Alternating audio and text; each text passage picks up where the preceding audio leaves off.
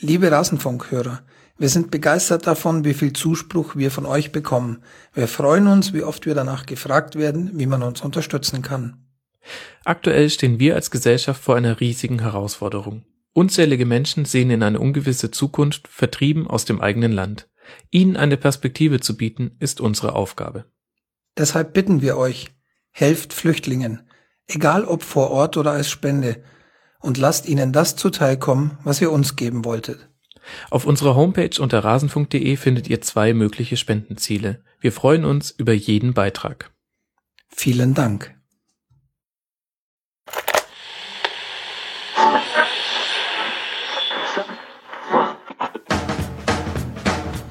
Die Rasenfunk-Schlusskonferenz. Die Momente, in denen es sich wirklich lohnt, Fußballprofi zu sein, sind, wenn man Olli Kahn beim Einseifen zusieht. Verstehe ich nicht. Alles zum letzten Bundesligaspieltag.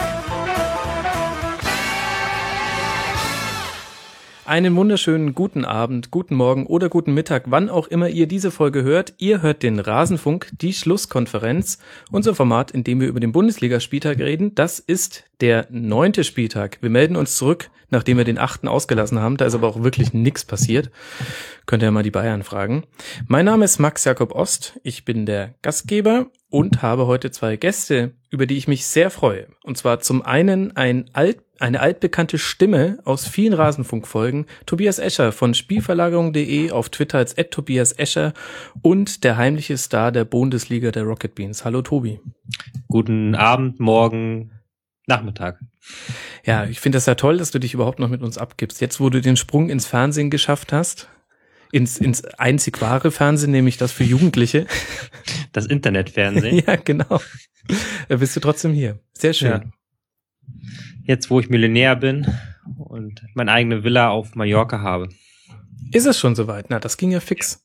Natürlich. Ähm, dann kannst du ja vielleicht doch noch mal meinen Namen da fallen lassen bei den, bei den Bohnen. Ähm, außerdem mit dabei, mit seiner Rasenfunk-Premiere, über die wir uns alle sehr freuen, Steffen Meyer, auf Twitter als der Bayern-Blog unterwegs. Ihr dürft jetzt dreimal raten, welchem Verein sein Herz gehört und wie sein Blog, sein altes Blog hieß. Nun schreibt er aber beim hervorragenden mirsanrot.de. Hallo Steffen, schön, dass du mit dabei bist. Ja, moin moin. Wir haben viel zu besprechen, deswegen würde ich sagen, lasst uns eigentlich gleich loslegen. Ich muss nur noch kurz danklos werden an die Hörer für inzwischen 110 iTunes-Rezensionen. Sehr schön waren einige Highlights wieder dabei. Ähm, und äh, danke für eure Fragen, die ihr unter mitmachen.rasen.de gestellt habt. Wir lassen sie in die Sendung einfließen. Und jetzt lasst uns reingehen in den neunten Spieltag. Wir beginnen mal mit den Sonntagsspielen. 180 Minuten haben wir gesehen und kein reguläres Tor. Trotzdem gab es zwei Sieger. Fangen wir an mit äh, Köln gegen Hannover. Ich habe mir aufgeschrieben, schwacher Dankert, überragender Zieler. Tobi, was fehlt da noch in der Spielbeschreibung? Mm, das ist schon mal eine ganz akkurate Beschreibung dessen. Ähm, ich glaube, Köln war nachher auch zu Recht fuchsig, weil das war schon, du hast ja gerade von zwei irregulären Treffern am Sonntag gesprochen. Der eine war so ein bisschen irregulär, so, das war ein kleiner Schiedsrichterfehler, der andere war sehr irregulär. Und der von Hannover war schon sehr irregulär. Andreasen, der den Ball in Volleyballmanier ins Tor geschoben hat. War halt insofern auch seltsam, weil es halt die eine von vielleicht zwei oder drei großen Chancen war, die Hannover hatte. Und ansonsten hatte Köln sehr viele Chancen, haben auch überraschend viel Ballbesitz gehabt und haben daraus überraschend viel gemacht. Köln gilt ja eigentlich als Kontermannschaft, hat aber hier jetzt plötzlich doch sehr viel spielerische Ansätze auch aus dem Mittelfeld daraus gezeigt. Hat dann nicht ganz gereicht, weil Zieler momentan in starker Verfassung ist und was zu halten war, hat er gehalten. Ja, damit kommen wir zum zweiten Spiel. nein, nein, äh, schön zusammengefasst, aber so ganz überraschend, Steffen, ist es jetzt nicht, dass Hannover Köln den Ball gegeben hat. Überraschend ist vielleicht, dass sie Chancen draus kreiert haben, also so viele Chancen. Das stimmt und ich glaube, dass für Köln jetzt auch einfach eine ganz, ganz entscheidende Phase beginnt, glaube ich, wie für so ein paar Mannschaften. Also die erste Euphorie, das erste so Zusammenrütteln ähm, der Mannschaften ist jetzt rum. Jetzt beginnt irgendwie der graue Herbst, wo irgendwie jeder weiß, was von den anderen äh, Mannschaften zu erwarten ist. Und Köln hat ist ja wirklich auch sehr gut in die Saison gestartet und für sie ist natürlich jetzt doppelt bitter, weil sie eigentlich sich relativ wenig vorzuwerfen haben, auch in diesem Spiel, ähm, haben, ja, wie ihr das schon richtig gesagt habt, ähm, aus dem hohen Ballbesitz, Ballbesitz durchaus einiges kreiert und dann durch so einen, so einen ganz bitteren Gegentreffer da mit dem Handspiel ähm, am Ende mit null Punkten dazustehen, ist, ist wirklich ganz bitter. Aber ich denke trotzdem, dass, dass die Leistung der Mannschaft weiterhin Mut machen sollte, weil sie eben auch gezeigt haben, dass sie auch gegen, gegen Teams, die sich dann auch wirklich hin reinstellen und jetzt vielleicht mit dem ja, Top 6, Top 7 Team 1. FC Köln mal auch mal sagen, was habt ihr eigentlich anzubieten? Zeigt mal, was ihr könnt mit dem Ball da zumindest gute Ansätze heute auch gezeigt äh, haben. Also ähm, ganz bitteres Ergebnis, aber ich glaube trotzdem ein Spiel, was, was irgendwo auch weiter Mut machen sollte für den, für den FC, die auf, auf einem guten Weg sind, glaube ich. Ist dir, Tobi, irgendwas aufgefallen, was beim FC anders war als so in den letzten Spielen, ähm, gerade in der Spieleröffnung? Sie haben in den letzten Spielen eigentlich schon was ganz Gutes gemacht. Ähm, ich fand Gerhard und Lehmann waren beide noch ein bisschen präsenter, noch ein bisschen auch, ähm, haben einige Läufe im Mittelfeld eingestreut, was ich ganz nett fand. Also die sind auch mal durchgestartet und nicht immer nur abgekippt. Ähm, dadurch hat man Hannover ein bisschen überrascht, die ja auch relativ passiv mal wieder in ihrem 4-4-1-1 standen die auch auf den Flügeln sehr früh zurückgerückt sind. Diese Läufe nach vorne sind immer ein ganz probates Mittel, wenn der Gegner dann auf den Flügeln plötzlich so weit zurückrückt, dass er mit einer Fünfer- oder Sechserkette steht. Das fand ich ganz clever gemacht eigentlich. Ähm, vielleicht noch zu Hannover gesagt, die haben jetzt so ein bisschen Glück gehabt, fand ich so, die letzten Spieltage. Also gegen Bremen haben sie verdient gewonnen, ja, aber auch mit einem schwachen Gegner und jetzt haben sie wieder gewonnen, aber auch eigentlich nur wegen der Schiedsrichterfehlentscheidung. Das ist so ein bisschen, ist Michael Fronzek momentan so der glückliche, glückliche Mann, der jetzt mit zwei Siegen sich aus der Schlinge gezogen hat.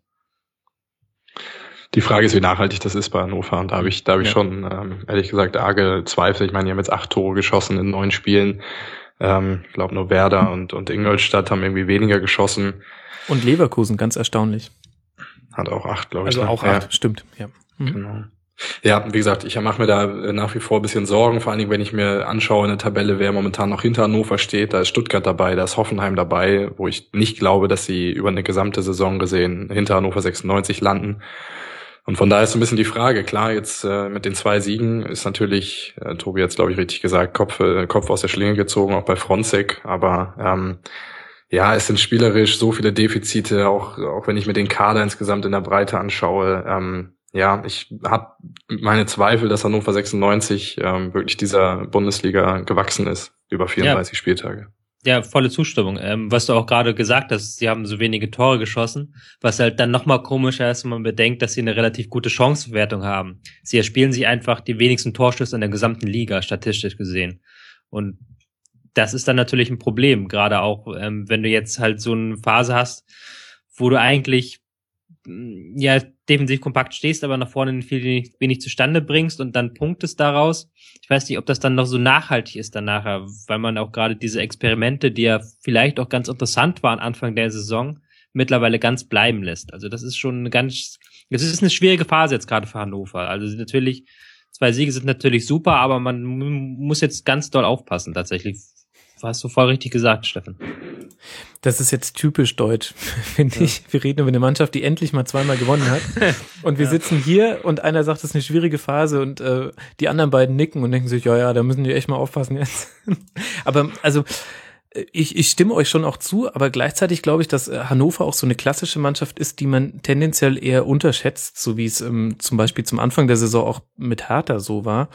Ähm, ich muss sagen, äh, das war natürlich jetzt nicht das große, der große Wurf gegen Köln und hing auch wirklich wesentlich mit Zieler zusammen, dass es ähm, zu drei Punkten gereicht hat und ähm, mit dem Schiedsrichter. Aber trotzdem haben sie es schon auch geschafft, ähm, in einige gute Kontersituationen zu kommen, was gegen Köln jetzt auch nicht so einfach ist eigentlich. Also vielleicht bewegt sich da auch was. Wenn du das sagst.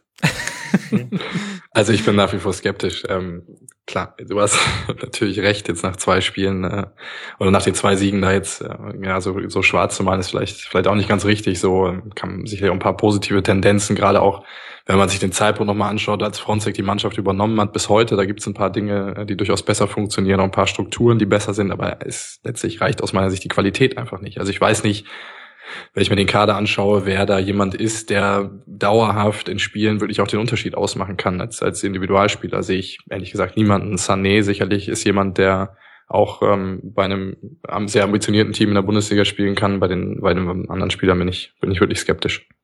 Und das ist auch diese 4-4-1-1-Formation mit auf Konter gespielt. Ähm, das ist ja was, was sowieso ähm, 10, 11 andere Bundesligisten auch machen. Aber 19 andere Bundesligisten machen es halt besser als Hannover. Und das ist dann natürlich nachher auch noch ein Problem. Und es wird auch nicht immer klappen, dass Hannover jetzt sich einigeln kann, dann frühes Tor erzielt und dann auf Konter spielen kann. Ähm, das hatten sie jetzt zweimal das Glück, dass sie dann auch gegen äh, Bremen tatsächlich einen Gegner hatten, der nicht spiel, das Spiel machen konnte. Köln hat es jetzt gut gemacht, aber ist dann am Ende auch so ein bisschen eingebrochen, ein bisschen hektisch geworden. Das war dann auch so ein bisschen, ich würde vielleicht sagen, Matchglück. Jetzt natürlich ähm, heute im besonderen Sinne, weil es halt gegen ähm, weil es halt eine Schiedsrichterfehlentscheidung war. Und deswegen ist das halt jetzt nichts, wo man overly excited werden muss, wie der Engländer sagt. Ich bin jetzt, ja. Du bist nicht der excited one. Nein, not the excited one. Okay, halten wir fest, äh, Hannover zweimal gewonnen, aber eigentlich Krise, wenn wir ehrlich sind, ähm, müssen aufpassen und eure Prognosen sind jetzt nicht, ähm, sagen jetzt kein Jahrtausendsommer voraus in Hannover und da, auf der anderen Seite Köln ähm, halt in dem Spiel wirklich Pech gehabt und ansonsten aber, sagt ja auch der sechste Tabellenplatz sehr, sehr eindeutig, läuft bei denen. Ja, vor allem der breite Kader. Ich glaube, das ist was, was die auch die ganze Saison übertragen wird, wenn man sich, wenn man sich anschaut, dass der FC heute einen Jojic noch bringt, einen Zoller bringt. Ähm, dritten Spieler habe ich jetzt vergessen, der noch reinkam, war auch, äh, glaube ich, einer aus der Offensive. Ich glaube, Hosina kam noch rein. Das, da ist einfach Qualität da so und das ist auch was, was ähm, beim FC in, in den vergangenen Jahren auch eher gefehlt hat. Diese ja, breite Kader, da hat Schmatke ähm, hervorragende Arbeit geleistet. Ich mache mir keinerlei Sorgen über den FC. Das Einzige, ähm, wenn man, ich habe auch so ein paar FC-Kumpels in meiner in meiner Umgebung, die sind natürlich dann also bisher haben sie es ganz gut vermieden, so diese auf diese absolute Euphoriewelle zu kommen, weil es dann manchmal ähm, ja vielleicht sogar kontraproduktiv äh, ist, wenn zu viel Euphorie da auch drumherum entsteht ähm, und man man es nicht mehr schafft, Leistung auch realistisch einzuordnen, genau wie heute man diese Leistung realistisch einordnen muss, dass man nicht äh, verrückt wird, weil man so ein Spiel mal eins verliert, sondern man muss dabei bleiben, dass man ja wirklich versucht, das realistisch einzuordnen. Das gelingt beim FC zum ersten Mal vielleicht seit Jahren äh, gelingt das bisher. Und ich mache mir keinerlei Sorgen. Ich glaube, der FC hat eine gute Chance, ähm, im nächsten Jahr vielleicht sogar international zu spielen. Dem ist derzeit schwierig zu widersprechen. Und vielleicht auch irgendwie symbolisch für dieses Spiel, das ähm, genauso bemerkenswert wie die Fehlentscheidung zum äh, unberechtigten Siegtor auch die Reaktion der Beteiligten darauf war. Andreasen hat noch so ein bisschen, naja, ich finde, er hat sich bestmöglich aus der Situation rausgeredet danach. Ähm, und ich fand aber besonders bemerkenswert, wie Stöger darauf reagiert hat, dass er gesagt hat, er braucht sich nicht zu entschuldigen. Wir haben Torlinientechnik, drei Schiedsrichter, einen vierten Offiziellen. Es ist nicht sein Job, also der von Andreasen oder Andrösen, ähm, zu sagen, ja, das war ein Handspiel. Fand ich äh, eine sehr bemerkenswert gute Reaktion. Ja, volle Zustimmung. Ähm, fand auch witzig, was Schmatke dann noch im Sky-Interview gesagt hat dass man einen Handballschiedsrichter gemacht hätte und Andreasen hätte einen schönen Campertrick gezeigt. Das fand ich auch ganz amüsant. Also Köln hat damit, ist damit ganz gut umgegangen anscheinend. Ja, und das eigentlich Erstaunlichste an diesem äh, Nachspielinterview war, das wäre das erste und einzige Mal gewesen, dass der Hinweis auf die Handball Champions League bei Sky gepasst hätte. Und da haben sie ihn nicht gebracht. Aber dann lieber immer irgendwelche Überleitungen äh, basteln. Naja, gut. Ähm, haken wir das Spiel ab. Ähm, 1 zu 0 für Hannover. Ähm, mal gucken. Sie spielen jetzt äh, als nächstes Spiel zu Hause gegen die Eintracht, die jetzt auch nicht gerade den äh, positivsten Lauf äh, der Bundesliga-Geschichte hat. Dann, ähm, vielleicht sind wir dann schon ein bisschen schlauer, wie es für Hannover ausgeht. Und sollten sie gewinnen, dann kann ich sagen, ich war der Einzige, der es halbwegs gesagt hat. Aber ich glaube es irgendwie nicht. Egal. Nächstes Spiel. VfB gegen Ingolstadt. Stuttgart gegen Ingolstadt 1 zu 0 gewonnen. Durch ein Tor aus Abseitsposition von Dedavi beziehungsweise Klein, je nachdem, ob er noch berührt hat. Ich glaube aber, dass somit die spielentscheidende Szene schon in der ersten Halbzeit passiert ist, als Ingolstadt den Elfmeter verschossen hat. Denn so auswärtsstark, wie die bisher aufgetreten sind, hätte ich erwartet, ich weiß nicht, wie, wie du siehst, Steffen, dass danach das Spiel genauso läuft, wie Ingolstadt es braucht. VfB muss kommen und Ingolstadt kann sich schön auf Konter vorbereiten. Ja, ich habe mir ähm, zum Spiel bei meinen Notizen, der, das erste, was da steht, ist Titan und drei Ausrufezeichen.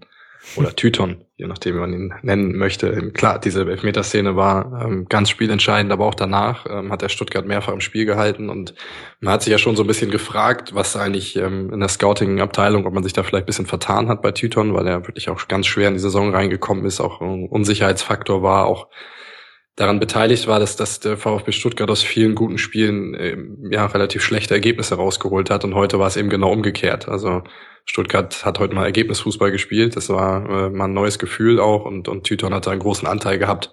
Natürlich vor allen Dingen äh, wegen des gehaltenen Elfmeters. Eine weitere Sache, die ich mir notiert habe bei Ingolstadt, und das ist, glaube ich, ein Spieler, den ich extrem unterschätze, ist äh, Roger der heute gefehlt hat. Und ähm, das hat man wirklich gemerkt. Also es hat mich überrascht, aber es äh, gerade in diesen Räumen, wo Roger normalerweise unterwegs ist, wenig Zugriff bei Ingolstadt gewesen.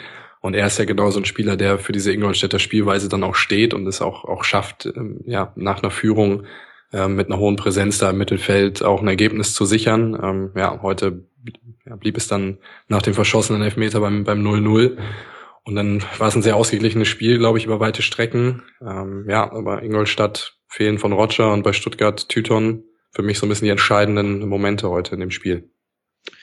Wobei ich fand, dass Bregerie das auch ganz gut gemacht hat. War jetzt nicht ganz so umtriebig und defensiv stark wie Roger, aber der hat auch einen ganz okayen Job gemacht.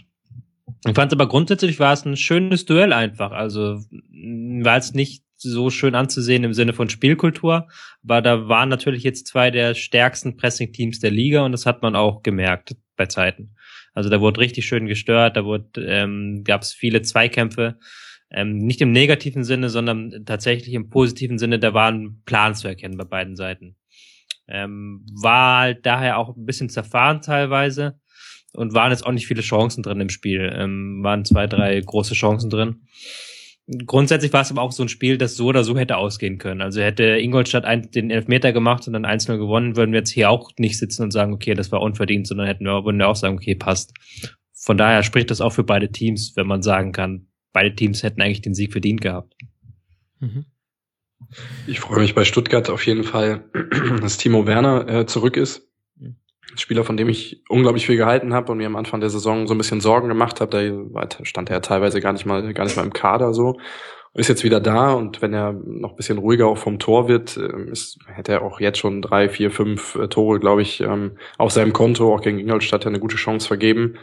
Ähm, ist ein ganz wichtiges Element jetzt geworden in, in Stuttgart Spiel, auch durch die, durch die Ausfälle zum Beispiel von Kostic, die dann jetzt fehlen, auch wenn er nicht genau die gleiche Position spielt, aber er rückt da halt ähm, mit rein und äh, tut Stuttgart Spiel auf jeden Fall gut, weil er auch ein bisschen anderer anderer Spielertyp nochmal noch mal ist und ja, freut mich sehr, dass er dass er jetzt wirklich wieder zurück ist und er ist ja ja einfach unglaublich jung nach wie vor. Ja, stimmt, aber da, danach wollte ich euch auch fragen, wie gefällt euch so? Also heute haben sie gespielt vorne drin äh, Werner, die Davi, Harnik und Maxim.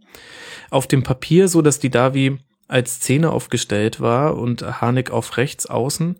Da war aber, wenn ich es jetzt nicht falsch gesehen habe, ganz schön viel Abkippen, Rotieren und so weiter mit dabei. Wie fandst du das, Tobi? Ja, war tatsächlich so. Harnik ist ja auch eher jemand, der in die Spitze rein startet. Maxim auf der anderen Seite eher der kreative Spieler, der sich eigentlich auch im Zentrum wohler fühlt. Und die Davi jemanden, der auch gerne mal nach rechts rausdriftet, auch mal in den Halbraum geht. Deswegen war da relativ viel Bewegung was dann zeitweise auch nicht immer gut abgestimmt war. Maxim ist sowieso eine Baustelle, eigentlich einer meiner Lieblingsspieler bei Stuttgart, weil die einfach so ein bisschen Flair reinbringen, weil er ähm, sehr kreativ ist und sehr gut Sachen erzeugen kann. Aber er hat ja noch nicht viel gespielt diese Saison. Man hat so ein bisschen das Gefühl, dass Zorniger auch nicht so genau weiß, wie er ihn einsetzen soll.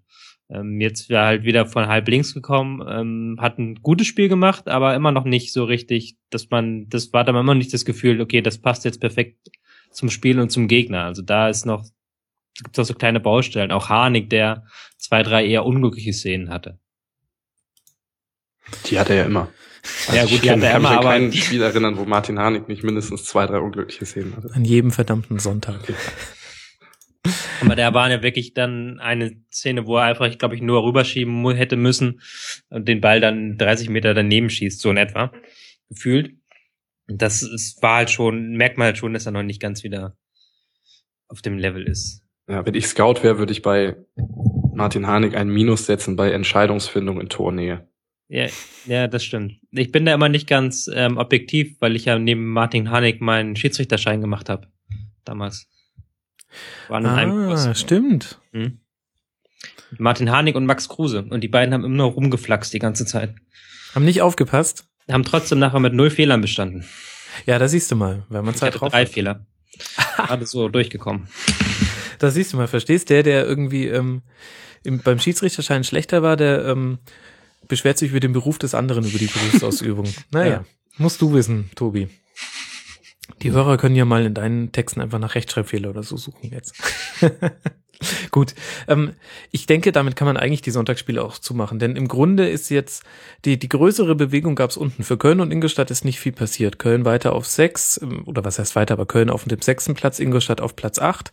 Ähm, wichtig waren die äh, Siege vor allem für die Mannschaften, die gewonnen haben, denn Stuttgart und Hannover sind damit unten rausgekrochen, was im Umkehrschluss ja bedeutet, andere Mannschaften sind da reingerutscht. Und da fällt einem zuallererst da ähm, Augsburg auf, die gegen Darmstadt zu Hause 0 zu 2 verloren haben und jetzt Platz 18 sind. Tobi, du bist bekannt für deinen SV Darmstadt Watch. Was ja. hat er denn diesmal ergeben? Ähm, die hatten, glaube ich, tatsächlich den schlechtesten Passwert diese Saison. Sie haben sich nochmal selbst unterboten mit 45 Prozent. Ähm, lange Bälle sind wie immer so bei zwei äh, bei einem Drittel gewesen, also jeder dritte Ball geht lang nach vorne. Und Ballbesitz hatten sie diesmal relativ viel. Ähm, ich glaube 38 Prozent. Ähm, aber das ist halt ähm, Ingo, das ist halt Darmstadt, wie es leibt und lebt. ja. Und dann noch zwei Tore nach Ecken.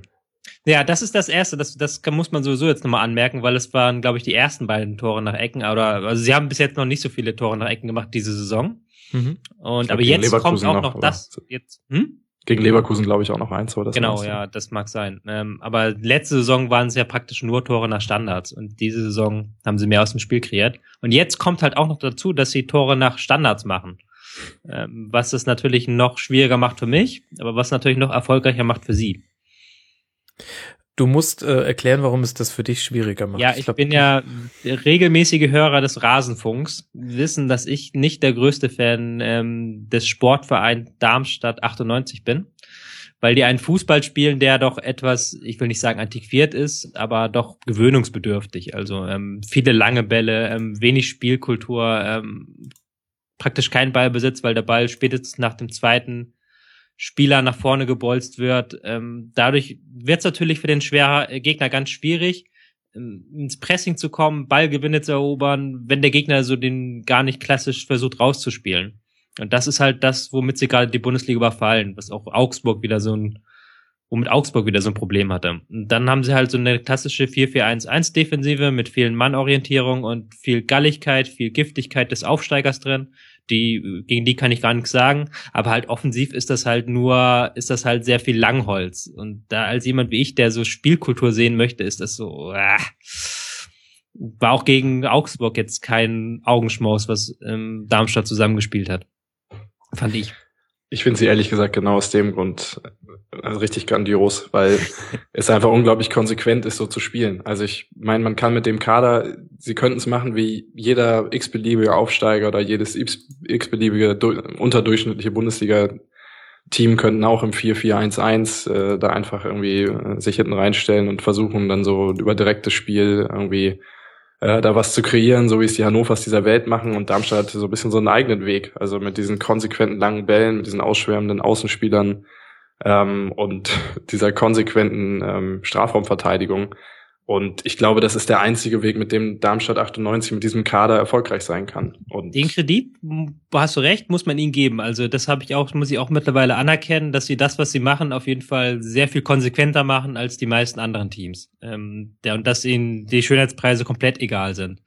Nur ist es halt für mich als neutralen Fan einfach, der sich denkt, ähm, Fußball ist ein Spiel. Ähm, Fußball ist kein Kampfgewitter meiner Meinung nach, sondern ein Sportspiel wo es darum geht, ähm, den Ball möglichst gut zu behandeln und möglichst was Schönes mit dem Ball anzustellen.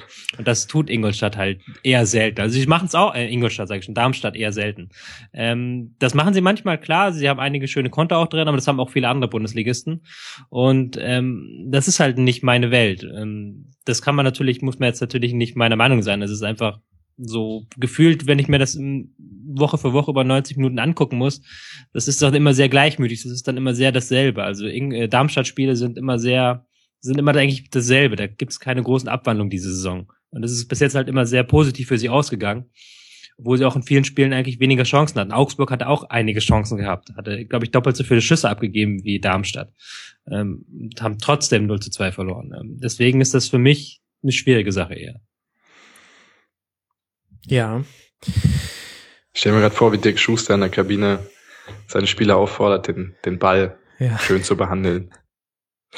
Nein, ich meine letztendlich, klar, ich kann ich verstehe deinen Ansatz natürlich. Tobi, du guckst natürlich auch mit einem anderen Blick irgendwie auf Fußball, aber ähm, wenn es darum geht, für Darmstadt 98 diesen Traum irgendwie zu leben und einmal wieder Bundesliga zu spielen, nachdem man vor zwei Jahren noch in der dritten Liga gespielt hat und mit einem Kader, der auf dem Papier nicht Bundesliga tauglich ist, und ich finde es grandios, wie sie es bisher machen. Und ich, ich mag es auch, dass es eben dann auch so Exoten einfach gibt.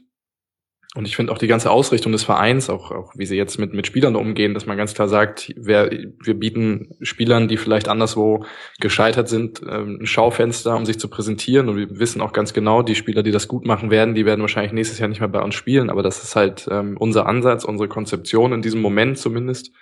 Ich, ja, ich finde es grandios und ich finde es faszinierend, auf der anderen Seite und ähm, schön ist es sicherlich nicht, aber ähm, darauf kommt es ja auch nicht immer an. Und ich weiß auch gar nicht, ob das so ist, dass die besten Spieler nächste Saison nicht mehr bei Darmstadt spielen. Denn das ist ja das Schöne, dass zu diesen Geschichten, die Darmstadt schreibt, auch gehört, dass es für viele Spieler somit die letzte Chance ist. Ähm, also ich glaube, ähnlich wie es bei Augsburg dann auch irgendwann so war, als dann die, die Jungen dann weggekauft waren, Hahn, Baba und so weiter aber du wusstest zum Beispiel in Altintop, der in den ersten beiden Saisons ganz wichtig war, der wird nicht nochmal wechseln. Also vielleicht ist es gar nicht so schlimm bei Darmstadt. Meine Lieblingsstatistik aus dem äh, Darmstadt-Augsburg-Spiel ist die, ähm, die Zielzone der Pässe. Ihr müsst jetzt mal raten. Darmstadt hatte, ich hoffe, äh, ihr wisst es nicht auswendig, Darmstadt hatte 260 Pässe.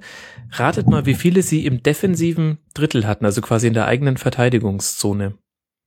Von 260 Pässen. 200. Hätte ich jetzt auch so getippt. Ja, Wahnsinn. Ihr habt ja überhaupt keine Ahnung. Nee. 30. Das 30? Ist, ja, das ist Wahnsinn. 30. Ähm, alles ins Mittelfeld und nach vorne auf die Außen. Er gibt ja, gibt ja auch Sinn. Also, also, also, also wohin die Pässe gingen. Achso, dann habe ich das falsch verstanden. Ich habe gedacht, Achso, ja, das war ja auch falsch, von wo sie kamen, dachte ich. Ja, ja, ja schon klar. das ist ja auch das, was wir sagen, dass die Bälle ja, dass ja nicht gespielt wird, sondern dass die Bälle ja lang rausgehen auf die Flügel oder nach vorne. Ja. Ähm, aber muss man ja, trotzdem, glaube ich, erstmal hinkriegen. Also auch überhaupt in die so, Position ja. auch zu kommen, äh, den Ball lang schlagen zu können. Also ähm, ich muss sagen, ich äh, ich habe da weniger Mitleid mit dem Spielgerät. Das darf wegen mir auch ruhig mal getreten werden. Ich bin ja kein so Ballästhet wie, wie Tobi. Ähm, habe mir das ganz gerne angeguckt. Und auf der anderen Seite, jetzt haben wir noch gar nicht über Augsburg geredet und die sind ja die eigentliche Krisenmannschaft. Was ist denn da los, Steffen? Gute Frage, überrascht mich ehrlich gesagt nicht wirklich. Also ich habe ähm, äh, vor der Saison also was mich doch, was mich schon ein bisschen überrascht hat, ist, dass es bei Augsburg schon so früh losging. Ich dachte, dass es bei Augsburg wie bei vielen anderen Mannschaften, die äh, ja so ein bisschen überraschend in den europäischen Wettbewerb gelangt sind, dass es dann spätestens, wenn dieser losgeht, auch zu Problemen äh, kommt, weil der Kader einfach nicht breit genug ist, haben wir in der Vergangenheit ja oft genug gesehen mit den Frankfurts und Nürnbergs dieser Welt. Das hat mich schon überrascht, dass es von Anfang an so problematisch war, aber ich, ich mich wundert ein bisschen, dass Augsburg so wenig eigentlich in seine Kaderbreite auch investiert hat. Also natürlich war der Barber-Transfer recht spät, aber da ist ja auch richtig Geld reingekommen und so richtig klug eingesetzt, muss ich sagen, wurde das bisher nicht. Also die Spieler, die geholt wurden, waren eher Spieler, die diese Lücke, die Barber gerissen hat, dann füllen sollten, wie Philipp Max zum Beispiel, der auch noch nicht so richtig überzeugend gespielt hat. Und ansonsten ist es zum Großteil ja eigentlich die gleiche Mannschaft, die auch im letzten Jahr auf dem Platz stand. Und das wundert mich eigentlich auf mit Blick auf die Herausforderungen, die mit dem europäischen Wettbewerb da vor ihnen lag, dass sie nicht stärker auch geschaut haben, den Kader zu verbreitern. Also man kann so jemanden wie Piotr Trochowski sicherlich dazu holen und hat ja bisher auch viele Verletzungspech so gehabt, aber das einen wirklich weiterbringt in so einer Situation. Also ich habe, ähm, als ich meine ganzen Comunio und Kicker-Manager-Spiele und sonstige vor der Saison zusammengestellt habe, habe ich äh, eine Regel gehabt und das war keine Augsburger. Weil mir irgendwie klar war, dass die enorme Probleme bekommen äh, werden in der Bundesliga und ja, es überrascht, wie stark diese Probleme sind und wie früh sie da sind, aber dass, dass sie da sind, überrascht mich ehrlich gesagt nicht wirklich. Ich würde dir zustimmen, dass es ein Fehler war, dass sie nicht in die Breite investiert haben. Ähm, ich sehe das Problem aber auch eher darin, dass sie keine erste Elf perfekt haben. Das war ihre große Stärke letzte Saison, dass sie eigentlich durchgehend dieselbe erste Elf hatten und die halt perfekt eingespielt war. Und jetzt hat man halt durch den Barber-Transfer auf der Linksverteidigerposition so ein kleines Problem und man hat halt im Sturm, wird halt immer viel ausprobiert und es klappt halt nicht so richtig was. Und das merkt man dann bei so einem Team wie Augsburg, das sehr stark über die Eingespieltheit kommt, merkt man das doch sehr stark, wenn du halt ein Rädchen nicht funktioniert, dann bricht das ganze System so ein bisschen zusammen. Das war diese Saison schon öfters so, hatte ich das Gefühl. Und welches Rädchen hat jetzt dann gegen Darmstadt nicht funktioniert?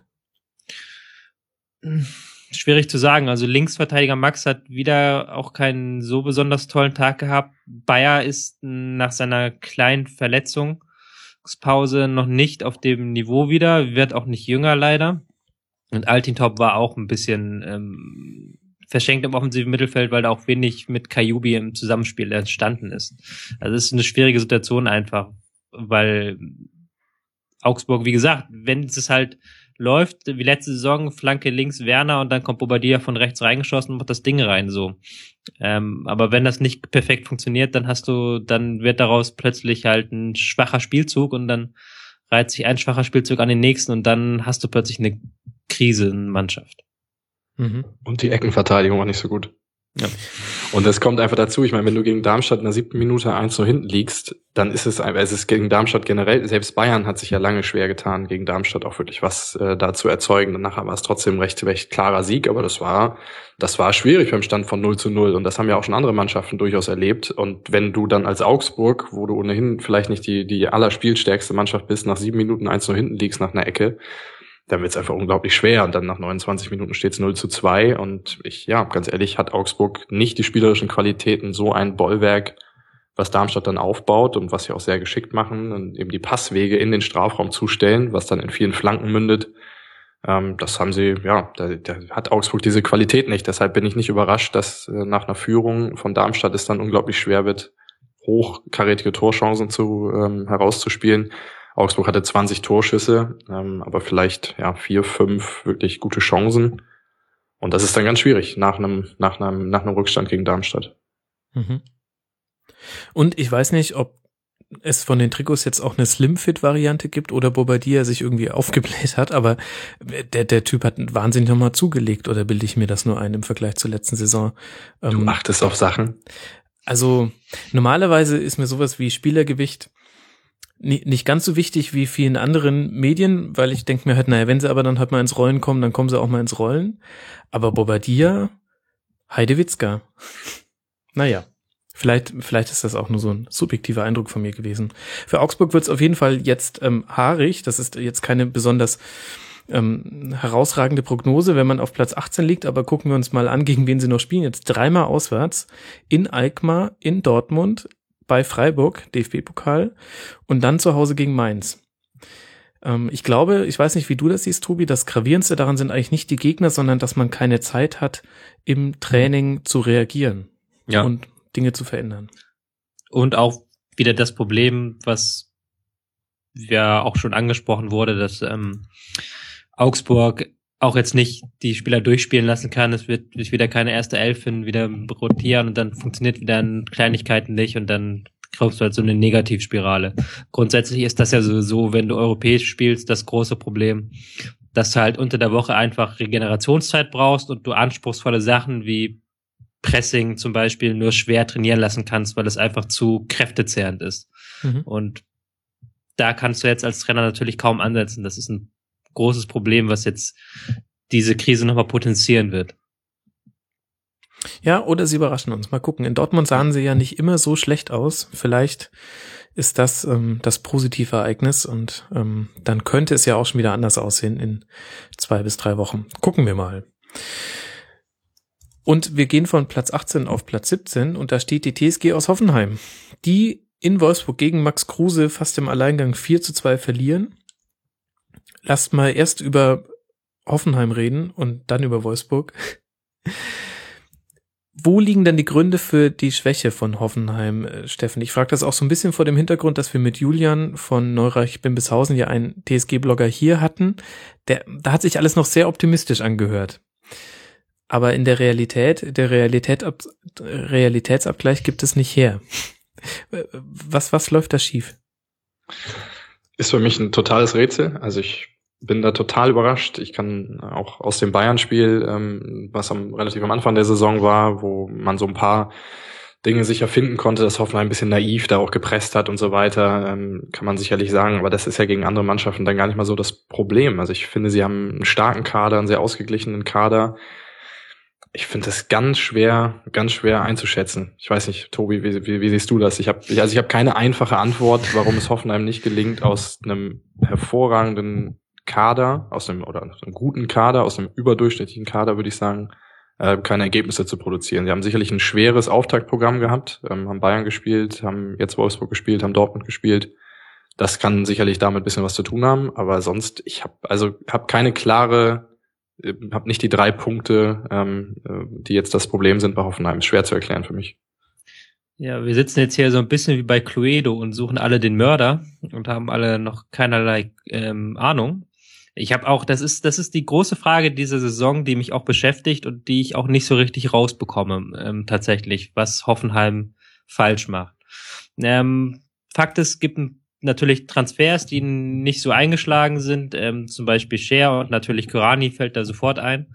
Aber sie haben ja auch so noch mehr als genug ähm, Qualität im Quader und mit Vargas auch jemanden, der eingeschlagen ist vorne im Sturm. Es sind halt dann immer so ganz viele Kleinigkeiten. Jetzt am äh, Wochenende zum Beispiel zwei. Ähm, am Anfang Kaderabek hat ist überhaupt nicht klargekommen mit Draxler. Draxler hat früh schon zwei Tore vorbereitet und man liegt hinten und hat halt Kaderabek äh, schwindelig gespielt. Er musste raus nach 22 Minuten. Ähm, das ist halt dann so eine Sache, da liegst du dann 2-0 hinten. Dann kommst du nachher wieder mit einer guten Leistung, mit auch spielerisch einigen, mit schönen, schnellen Angriffen. Und dann fängst du aber doch wieder ein. Und weil du halt nicht das Tempo rausnimmst, weil du halt dann wie wild versuchst weiterzumachen mit dem und dich dann halt so ein bisschen äh, narren lässt von Wolfsburg.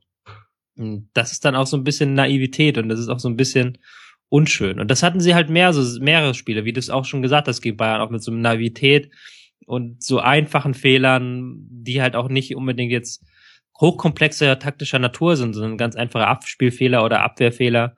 Und das macht es dann halt so schwierig, diese Krise greifbar zu machen. Ich glaube nicht nur für uns, sondern auch für Markus Gisdol. Kannst vielleicht die Phase, die jetzt, Entschuldigung, die Phase, die jetzt ähm, so ein bisschen kommt, wird, glaube ich, noch mal ein bisschen mehr Klarheit bringen, weil es kommen jetzt mit mit Hamburg, mit Köln, mit Frankfurt und mit Hertha, die vier Mannschaften, die auf Augenhöhe, auf dem Papier zumindest sind. Und ich glaube, nach diesen vier Spielen, wenn es dann immer noch so dramatisch ist, die Situation, oder die Ergebnisse so, ähm, so schwach sind, dann muss man sich, glaube ich, wirklich über was Grundsätzliches Gedanken machen. Ja. Jetzt würde ich es momentan immer noch auf ja, so ein bisschen unglückliche Spielverläufe und halt eben einen starken, starken Spielplan bisher schieben. Ja. Also Leverkusen, wie gesagt, war dabei war auch noch dabei, neben den, äh, die ich schon genannt habe. Dann hat man so ein ganz blödes Spiel gegen Werder verloren. Ja, also ich, ich bin eigentlich immer noch so überzeugt von diesem Kader und auch von, von einzelnen Spielern. Ich bin auch zum Beispiel wie ein Jonathan Schmid, der, dem ich das auch ehrlich gesagt nicht so zugetraut hätte, da sofort auch so Fahrt aufzunehmen in Hoffenheim, ähm, positiv angetan. Auch ein Vargas hat sich eigentlich ganz gut eingefunden ich bin bei Hoffenheim nach wie vor irgendwie grundoptimistisch. Aber jetzt, diese vier Spiele, die jetzt kommen, dann muss ich das halt auch in Ergebnissen zeigen. Ja, ich bin da ein bisschen skeptischer. Ich habe so ein bisschen den Eindruck, dass Hoffenheim es nicht schafft. Also zum einen mehr anderen sie noch ähm, herum. Sie sind äh, kein Team, was sich hinten reinstellt und auf Konter lauert. Und sie sind aber trotzdem auch ohne Firmino nicht das Team, was im Ballbesitz die, die wahnsinnige Kreativ ausstrahlt, Kreativität ausstrahlt. Und sie schaffen es halt einfach überhaupt nicht, Spiele zu zerstören, was es für den neutralen Besucher, äh, ja, Besucher und Zuschauer angenehm macht. Man kann sich Hoffenheim-Spiele wirklich gut angucken, denn da passiert auf beiden Seiten viel. Aber so wie es andere Teams um sie herum schaffen, den Gegner auf ihr Niveau runterzuziehen, sage ich jetzt mal, das kriegt Hoffenheim irgendwie nicht hin. Und da ist auch, finde ich, das Wolfsburg-Spiel ähm, paradigmatisch für eigentlich. Ähm, sogar mit dem, dass sie nochmal zurückkommen mit zwei gut herausgespielten Chancen und äh, schönen Toren. Aber die haben es auch überhaupt nicht geschafft, Wolfsburg in der Phase, wo die wirklich im Rollen waren, hätte Wolfsburg 4-0 führen können in der ersten Halbzeit. Und äh, Hoffenheim schafft es da nicht, irgendwie mal den Stecken zwischen die Speichen zu stecken. Hast du auch irgendwie recht, muss, muss man sagen. Ähm, tut mir leid, dass ich das sagen muss, du hast recht. Ähm, Ausnahmsweise. Ja, ähm, weil es, es, es stimmt so und so. Sie hatten einen schwierigen Spielplan mit ganz vielen schweren Auswärtsspielen, stimmt schon, aber gegen die Großen waren sie defensiv nicht stark genug und haben da auch ähm, einfach zu naiv gespielt und dann hatten sie aber auch wieder ein paar Spiele gegen Teams, die, wo ich sagen würde, die sind eher und äh, gehören eher nach unten. Ähm, zum Beispiel gegen Augsburg, das, okay, das haben sie gewonnen, haben gegen äh, Mainz aber verloren, ähm, gegen Darmstadt 0-0, gegen ähm, Werder verloren. Genau, gegen Werder verloren. Und das sind dann das sind dann so Spiele gewesen, wo dann wiederum das Spielerische nicht gepasst hat, wo man dann wiederum auf dem Zehnerraum nichts kreiert hat. Was halt eine große äh, Schwachstelle ist, dass man ähm, keinen Verminersitz hat was natürlich schwierig ist, aber man hat da momentan halt so eine große Lücke klaffen. Ähm, das ist halt so das Problem, dass da halt so die, der Mittelweg fehlt. Mhm. Das heißt, im Grunde müsste Gistol jetzt mal den Schalter in eine der Richtungen umlegen und ähm, wahrscheinlich wäre die sicherere Variante im wahrsten Sinne des Wortes defensiver ein bisschen sich einzustellen. Aber das passt ja, glaube ich, auch nicht zu Gistol, oder? Hm. Ich kenne ihn nur aus den bisherigen Erstligaspielen, die er gemacht hat. Ich habe ihn vorher noch nie auf dem Radar gehabt, deswegen weiß ich es nicht. Aber so wie er bisher spielen hat lassen, passt es nicht. Ähm, dann muss man halt die Frage stellen, ob dann eventuell, sollten jetzt in den nächsten Spielen die Ergebnisse nicht kommen, dann vielleicht der Trainer nicht mehr passt. Denn, hm, naja, schwierig. Ich will eigentlich gar keine Trainerdiskussion aufmachen. Wollen wir über Wolfsburg reden? Ich ähm, spüre Begeisterung. Ja, große Begeisterung. Dann, dann, dann starte ich halt gleich mal mit einer These. Kruse natürlich mit seinen drei Treffern der gefeierte Held, aber für mich ist eigentlich Draxler der Spieler des Spiels gewesen auf Wolfsburger Seite. Ja, wobei seine Defensivarbeit nicht perfekt war in mhm. manchen Situationen. Ähm, aber du hast schon recht, also was in der ersten Halbzeit veranstaltet hat, war großartig. Ähm, hat sich auch so, es ist so ein perfektes Duo eigentlich auch. Draxler Dost, würde ich sagen. Nicht Draxler Kruse jetzt erstmal, sondern Draxler Dost. War Draxler unglaublich gut im 1 gegen 1, wenn er Geschwindigkeit aufgenommen hat, die man austanzen kann, dann eine sehr geile Flanke schlägt und dann köpft Dost ein, quasi könnte man Doxler draus machen oder sowas. Das ist, glaube ich, noch ein Duo, wo sich ran die Leute noch erfreuen werden in Wolfsburg. Ähm, auf der anderen Seite ähm, finde ich aber auch, dass ähm, Kruse ein sehr starkes Spiel gemacht hat. Hat sich zwar nicht so ins Spiel eingebunden, war ein bisschen höher, ein bisschen näher am Tor dran, aber hat halt genau deswegen mehr Torgefahr verströmt und hat dann auch ähm, so eine neue Note reingebracht vorne halt. Nicht nur Flanken auf Dost, sondern auch mal so, dass man äh, Kruse flach im Strafraum anspielen konnte. Das war schon, fand ich auch stark. Das hat ihm offensichtlich ähm, Hacking mit auf den Weg gegeben, ähm, kam in den Nachberichten zum Spiel raus. Ähm, er hat ihm wohl gesagt, er soll sich näher Richtung Abseitslinie stellen, weil er dann auch näher am Tor ist und es schwieriger für die Verteidiger ist, Zugriff auf ihn zu bekommen. Das hat ähm, tatsächlich sehr gut funktioniert. Ist dir noch was aufgefallen, Steffen, was du wichtig findest bei dem Spiel? Na, ich würde sagen, dass Kruse auf jeden Fall so ein bisschen sinnbildlich auch so für die Identitätssuche beim, beim VfL so in den letzten Wochen steht. Also auch er hat ja so ein bisschen Schwierigkeiten gehabt, sich, sich anzupassen. Und hat ja seine Karriere vor allen Dingen äh, irgendwie dem Konterspiel auch zu verdanken. Ähm, bei St. Pauli angefangen, bei Freiburg, bei Mönchengladbach zuletzt. Und bei Wolfsburg ist halt ein bisschen anderes Spiel. Und auch Wolfsburg ist jetzt nach dem Abgang von De Bruyne auch so ein bisschen nach der Suche eigentlich nach nach nach der Identität, also was dieses Spiel eigentlich eigentlich wirklich ausmacht so. Und gestern auch Kruse hat dann äh, seine beiden oder zwei Tore ja auch mehr oder weniger nach Kontern erzielt. Und ich glaube, wir haben jetzt gegen Hoffenheim da auch eine ganz gute ganz gute Balance gefunden. Ja, auch sie mussten ja feststellen jetzt, in, dass man in jedem Spiel Favorit ist und dass auch die eine oder andere Mannschaft gibt, die sich dann hinten reinstellt oder zumindest äh, mehr auf Kompaktheit aus, ausgelegt ist und es dann schwieriger ist, selber aus einer Kompaktheit heraus dann im Umschaltspiel äh, was zu was zu erzeugen. Und, und gestern vielleicht war Hoffenheim da auch ein dankbarer Gegner, der dann manchmal ja ein bisschen zu naiv dann dann vielleicht auch nach vorne presst. Und ja, das haben sie ganz gut gemacht und, und ja, bin gespannt jetzt, ob Kruse äh, das so fortsetzen kann, weil ich hatte, ich hatte schon ein bisschen Zweifel, ähnlich wie, wie ich es ja auch bei André Schürle irgendwie hab, aber ja, ob sie diese Transition zu dem Wolfsburger Fußball, ob sie das so hinbekommen. So und Kruse hat gestern klar ähm, natürlich einen Riesenschritt äh, da gemacht und ich bin bin sehr gespannt, wie Wolfsburg sich jetzt weiter äh, weiter schlagen wird. Sehr viel auf und ab bisher dabei gewesen. Ähm, und Draxler ist jemand, ähm, der, der dem Spiel einfach unglaublich gut tut. Also es, ich finde, er wirkt wie befreit. Mhm. Ähm, was bisschen komisch ist, weil wenn man sich jetzt überlegt, dass Draxler jetzt bei der gut funktionierenden Schalker Mannschaft auch noch mit dabei wäre, was wäre eigentlich da möglich gewesen? Aber irgendwie, ja, hat es da nicht so auf den Rasen bekommen und jetzt in Wolfsburg durch, ja, ein bisschen mehr Freiheiten auch oder vielleicht auch mehr Vertrauen irgendwie in, in seine, in sein Spiel, ähm, ja, wirkt wie befreit, macht, macht Spaß ihm zuzuschauen. Ja. Vielleicht wird der Schlüssel für Wolfsburg daran liegen, offensiv mache ich mir da zumindest weniger Gedanken als defensiv. Ich finde die Abstimmung zwischen den Innenverteidigern und auch die Staffelung der Sechser, das ist manchmal, ich weiß nicht, ob da irgendein Plan hintersteckt, den ich nicht verstehe, oder ob es manchmal nicht ganz stimmig ist. Ich weiß nicht, Tobi, ob dir da auch schon ähnliche Dinge aufgefallen sind der, das verstehst du schon sehr gut. Also mach dich da nicht mal schlechter, als du bist taktisch. Ähm, das ist nicht optimal. Ähm, das ist auch gerade die Endverteidiger, die harmonieren noch nicht so richtig. Ähm, Dante und Naldo sind beide ähm, Spieler, die gerne selber bestimmen, wann sie wie rausgehen und ähm, wann sie wie zu stehen haben. Und da fehlt dann manchmal das ordnende Element.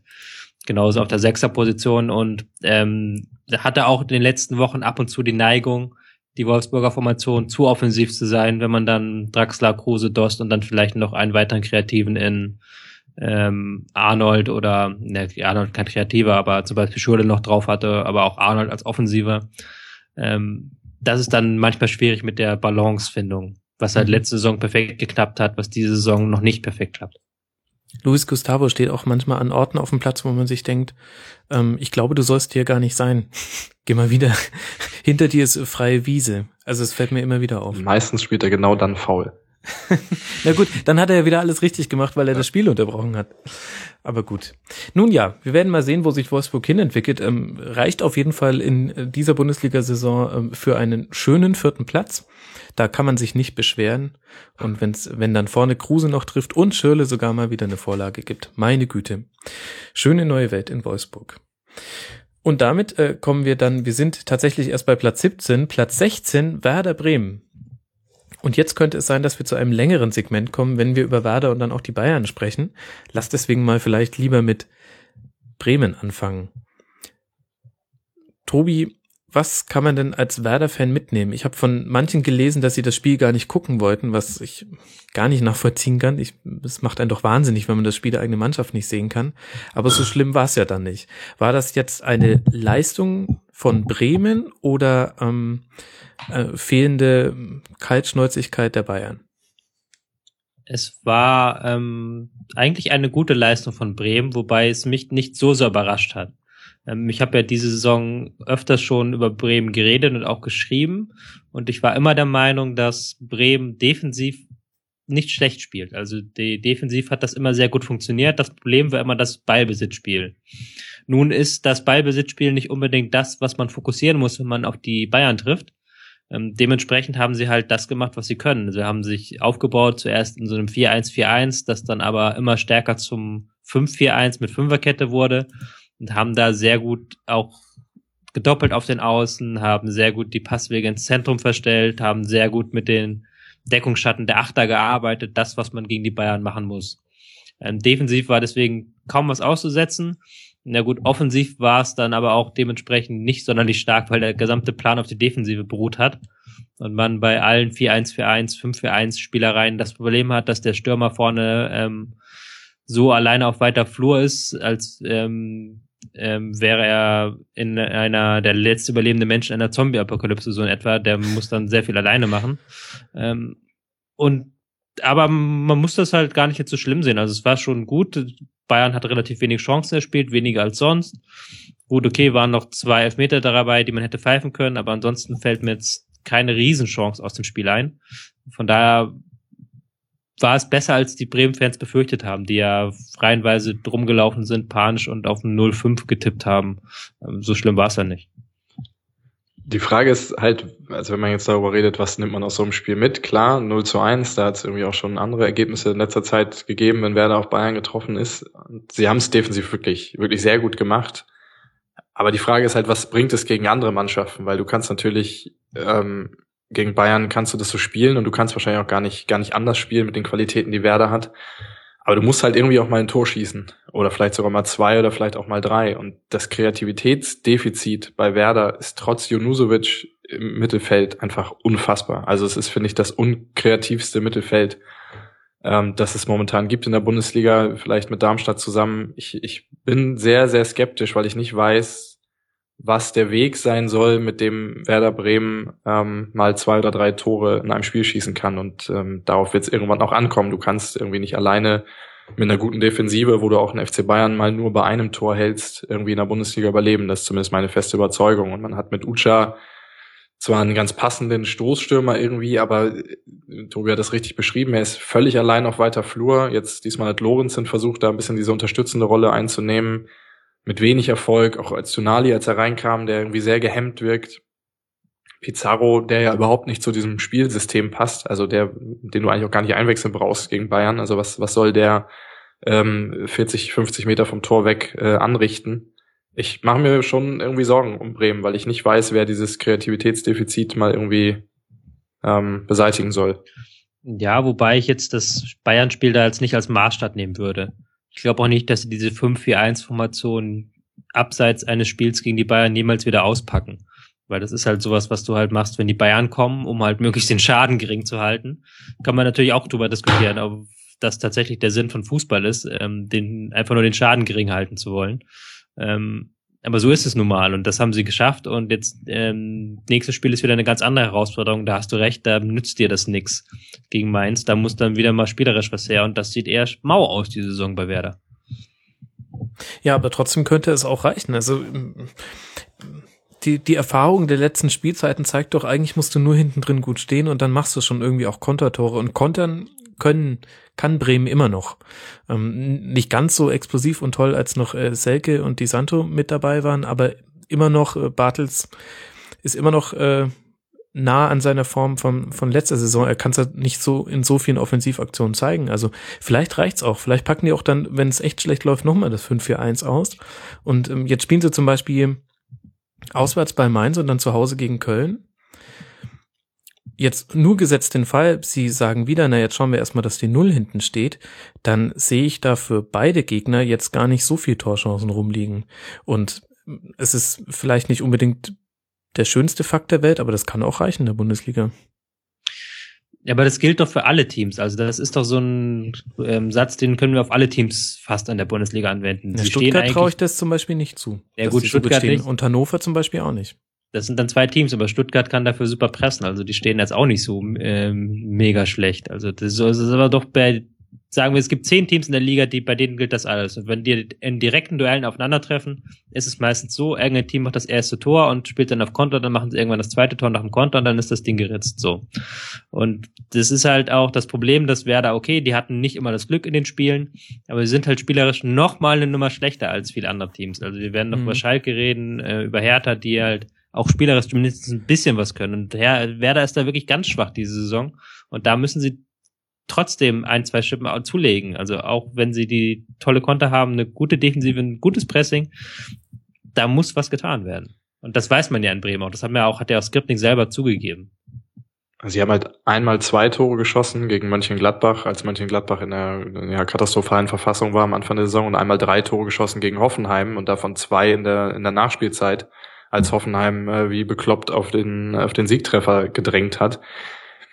Ucha ist, war aus meiner Sicht ein super Transfer. Ein faszinierender Spieler, finde ich, der aufgrund, trotz seiner Größe unheimlich kopfballstark ist, Bälle festmachen kann, aber es kommt halt dann niemand nach. Johansson war überfordert, finde ich, in den Spielen, in die er gespielt hat. Ein Bartels könnte es vielleicht, könnte vielleicht diese Rolle einnehmen von, von seinen Anlagen her, aber es ist ja immer wieder diese Situation, der Ball geht auf Ucha, der wird festgemacht und dann entsteht aber unglaublich wenig darauf, äh, daraus und es verpufft halt unglaublich schnell und das ist einfach was, was mir Sorgen macht, weil, wie Tobi richtig gesagt hat, gegen Bayern kannst du halt dich darüber freuen, dass du wenig Torchancen zugelassen hast ähm, und irgendwie nur ein Tor kassiert hast, aber ähm, gegen Mainz und Augsburg und was jetzt alles kommt, äh, wenn da musst du halt auch wieder irgendwie mehr Fußball spielen, so um da zwei oder drei Tore zu schießen und da dafür darauf es glaube ich ankommen.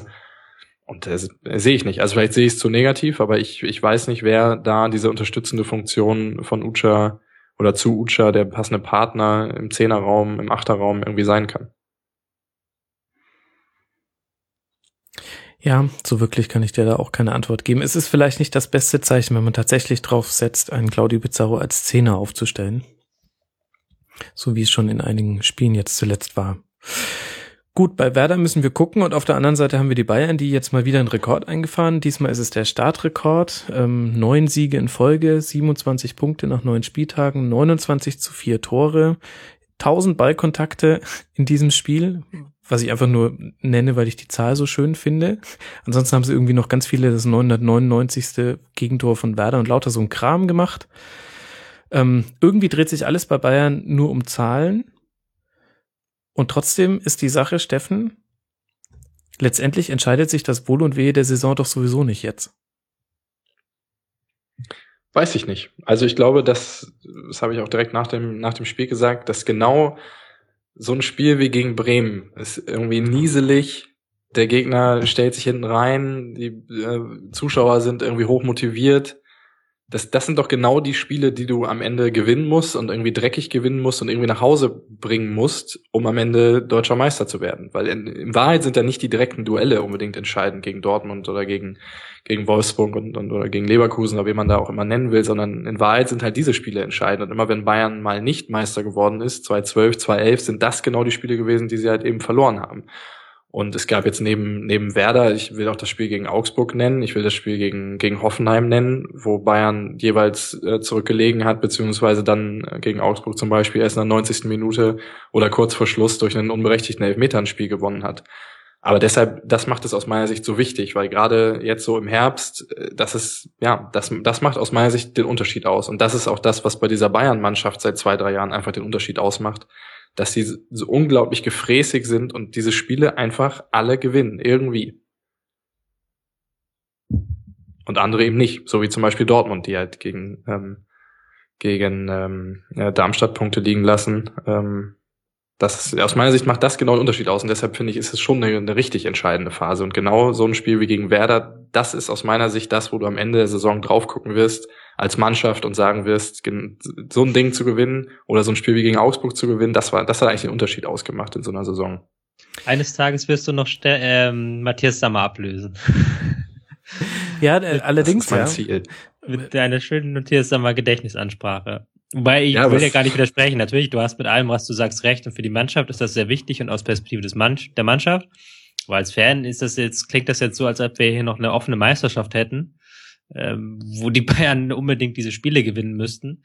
Ähm, es wäre jetzt nicht viel großartig anders gewesen, wenn das Ding jetzt 0-0 ausgegangen wäre, hätten sie immer noch fünf Punkte Vorsprung. Und Dortmund wäre immer noch kein Team, das so beständig ist, dass sie jetzt ein Titelkandidat wären. Also es ist jetzt schon nicht so, dass jetzt irgendwie eine Spannung im Meisterschaftskampf wäre. Ich glaube, der, das, das kommt auch nicht mehr. Dazu sind die Bayern auch zu gut, muss man sagen. Genau, aber ich meine, ich habe jetzt ja drei Spiele genannt. So, es war jetzt nicht nur dieses Werder-Spiel, sondern es war das Hoffenheim-Spiel nach Rückstand und in Unterzahl. Und es war das Augsburg-Spiel mit einem, mit einem Siegtor in der letzten Minute. Und ähm, da hat nicht viel gefehlt, dass diese Spiele ganz anders ausgehen. Und dann diskutieren wir, glaube ich, auch heute ein bisschen anders. Mhm. Ich, ich hoffe, oder ich, ja, als Bayern-Fan kann man das, glaube ich, sagen, ich hoffe auch, dass es nicht mehr so richtig spannend wird in der Saison, aber ja, also für mich sind das, das sind die Spiele, auf die ich ganz besonders schaue, weil das macht ja aus meiner Sicht den Unterschied. Und zum Spiel gegen Bremen, es war ja so ein bisschen so eine, man hat sich ein bisschen erinnert gefühlt so an, an die Anfangszeit so von Guardiola, weil diese, dieser krasse Ballbesitz, das ist ja eigentlich, ist ja eigentlich gar nicht mehr Bayerns Spiel jetzt unbedingt gewesen in dieser Saison. Diese wahnsinnig hohen Passstatistiken und viele kurze Pässe, ich glaube ich 250 Pässe, äh, kurze Pässe mehr als sonst im Schnitt in dieser Saison. Das ähm, zeigt schon, dass das Spiel auch wirklich ein Ausreißer war, weil Werder wirklich einfach gesagt hat, hier, wir haben ein Ziel und das ist den, den Ball irgendwie aus dem Strafraum rauszuhalten. Und Bayern hat äh, sehr stark mit so Hereingaben außerhalb des Strafraums agiert was vielleicht auch bisschen daran, daran lag, dass mit Douglas Costa und auch mit Götze so zwei Individualspieler fehlten. Es waren, waren viele, waren sehr viele Flanken dabei, aber eben auch so diese Hereingabe. Eine davon hat ja dann auch zu Müllers Tor geführt, dann von, von Thiago in dem Fall. Aber auch die weiteren Chancen sind eigentlich eher so durch Hereingaben von außen, ähm, Kopfball von Lewandowski, zwei, drei weitere Dinger. Ähm, ganz anderes Spiel eigentlich als Bayern, als Bayern es sonst gewohnt ist, ähm, in dieser Saison zumindest. Und ja, war so ein kleiner, kleiner Rückblick in, in alte Zeiten und ähm, ja, war auch nicht besonders, nicht besonders ansehnlich, aber letztlich dann irgendwie doch mit dem 1-0 dann nach Hause gefahren. Fandst du gar nicht so ansehnlich? Ich, ich weiß nicht, ich weiß nicht, wie Tobi das sieht, der ja sehr für das, äh, die gute Behandlung des Spielgeräts steht. Ähm, das ist das, was, was mir so äh, an Bayern gefällt seit ein paar Jahren, dass man eigentlich jedes Spiel gerne guckt. Weil selbst wenn die mal, und, und wenn die nach gewonnener Meisterschaft dann irgendwie 0-1 gegen Augsburg verlieren, ist es trotzdem so, ich gucke denen einfach gerne dabei zu, wie die sich den Ball in einer Art und Weise zupassen, in der ich mir sämtliche Bänder reißen würde, und zwar bei jedem Pass. Da, ja. Die, diese hm. Fehlerlosigkeit, das lässt mich manchmal sprachlos zurück. Man gewöhnt sich da auch so schnell dran, dass es so wenig Einwürfe gibt, so wenig versprungene Bälle, aber das ist, also ich gucke dem einfach wahnsinnig gerne zu. Das stimmt, ja. Aber man muss schon sagen, das hat ist bei Steffen auch schon angeklungen und damit starten wir jetzt auch so ins ähm, tiefer ins Bayern-Saisonsegment rein. Es hat sich schon ein bisschen verändert, das Spiel. Also es ist schon nicht mehr dieses ähm, Klischee Tiki-Taka mit, ähm, wo der Ball dann möglichst viele Stationen abklappert und wo man möglichst den Ball am äh, Boden, am Fuß behält, immer den Pass in den Fuß rein, damit man sofort weiterverwerten kann. Es ist mehr in den Raum, mehr Pässe in den Raum gespielt, es ist mehr Flügelattacken, es ist mehr Dribblings, Einzelaktionen, mehr Flanken. Es ist schon eine klare Veränderung. Aber es ist halt immer noch ganz klar so, ähm, die Bayern machen das, was sie machen, in einer unheimlichen Perfektion. Jeder einzelne Pass, jeder einzelne Laufweg. Ähm, es wurde ja kolportiert von der Bildzeitung zu Beginn der Saison, dass Pep in der Kabine gesagt hätte, diese Saison darf jeder Spieler nur dorthin laufen, wo ich es ihm sage. Und das merkt man auf dem Platz auch, dass da einfach nichts Zufall ist. Also gar nichts ist der Zufall. Und das macht dann im Endeffekt das auch ansehnlich, finde ich. Und das zeigt auch, dass sich Taktik und Schönheit nicht widersprechen müssen, weil halt erst, wenn du bestimmte Läufe, bestimmte Ab Mechanismen perfekt eintrainiert hast, kannst du auch die Perfektion erreichen im Passspiel und in, ähm, in dem, was man macht. Aber ganz klar muss man sagen, es ist schon anders, das Spiel jetzt diese Saison. Dann erklärt uns doch jetzt mal noch mehr, was sich genau verändert hat. Also wir haben jetzt schon besprochen, mehr Hereingaben von außen. Sie gehen auch äh, gefühlt öfter ins Dribbling auf den Außen. Ähm, eben nicht dieses fruchtlose Tiki-Taka. Und dann haben wir ja noch die langen Bälle von Boateng.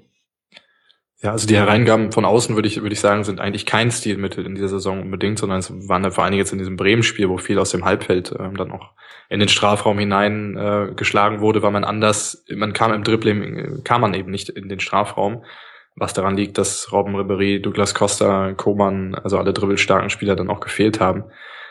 Und Bayern Spiel ansonsten ist, ja, ist schon spannend, die Veränderung. Also es ist ein viel direkteres Spiel. In den ersten Spielen war das noch stärker zu sehen als, als jetzt äh, zuletzt. Also sehr viele Pässe aus dem eigenen Drittel direkt ins vordere Drittel, wo man, wo Guardiola teilweise vier, fünf Leute dann zwischen der gegnerischen Defensive formiert und man den Ball direkt dorthin spielt. Also man die ehemals so hochgelobten Achter- und Zehnerräume fast einfach, ja, außen vor lässt, sondern den Ball sehr, sehr oft direkt dahin passt.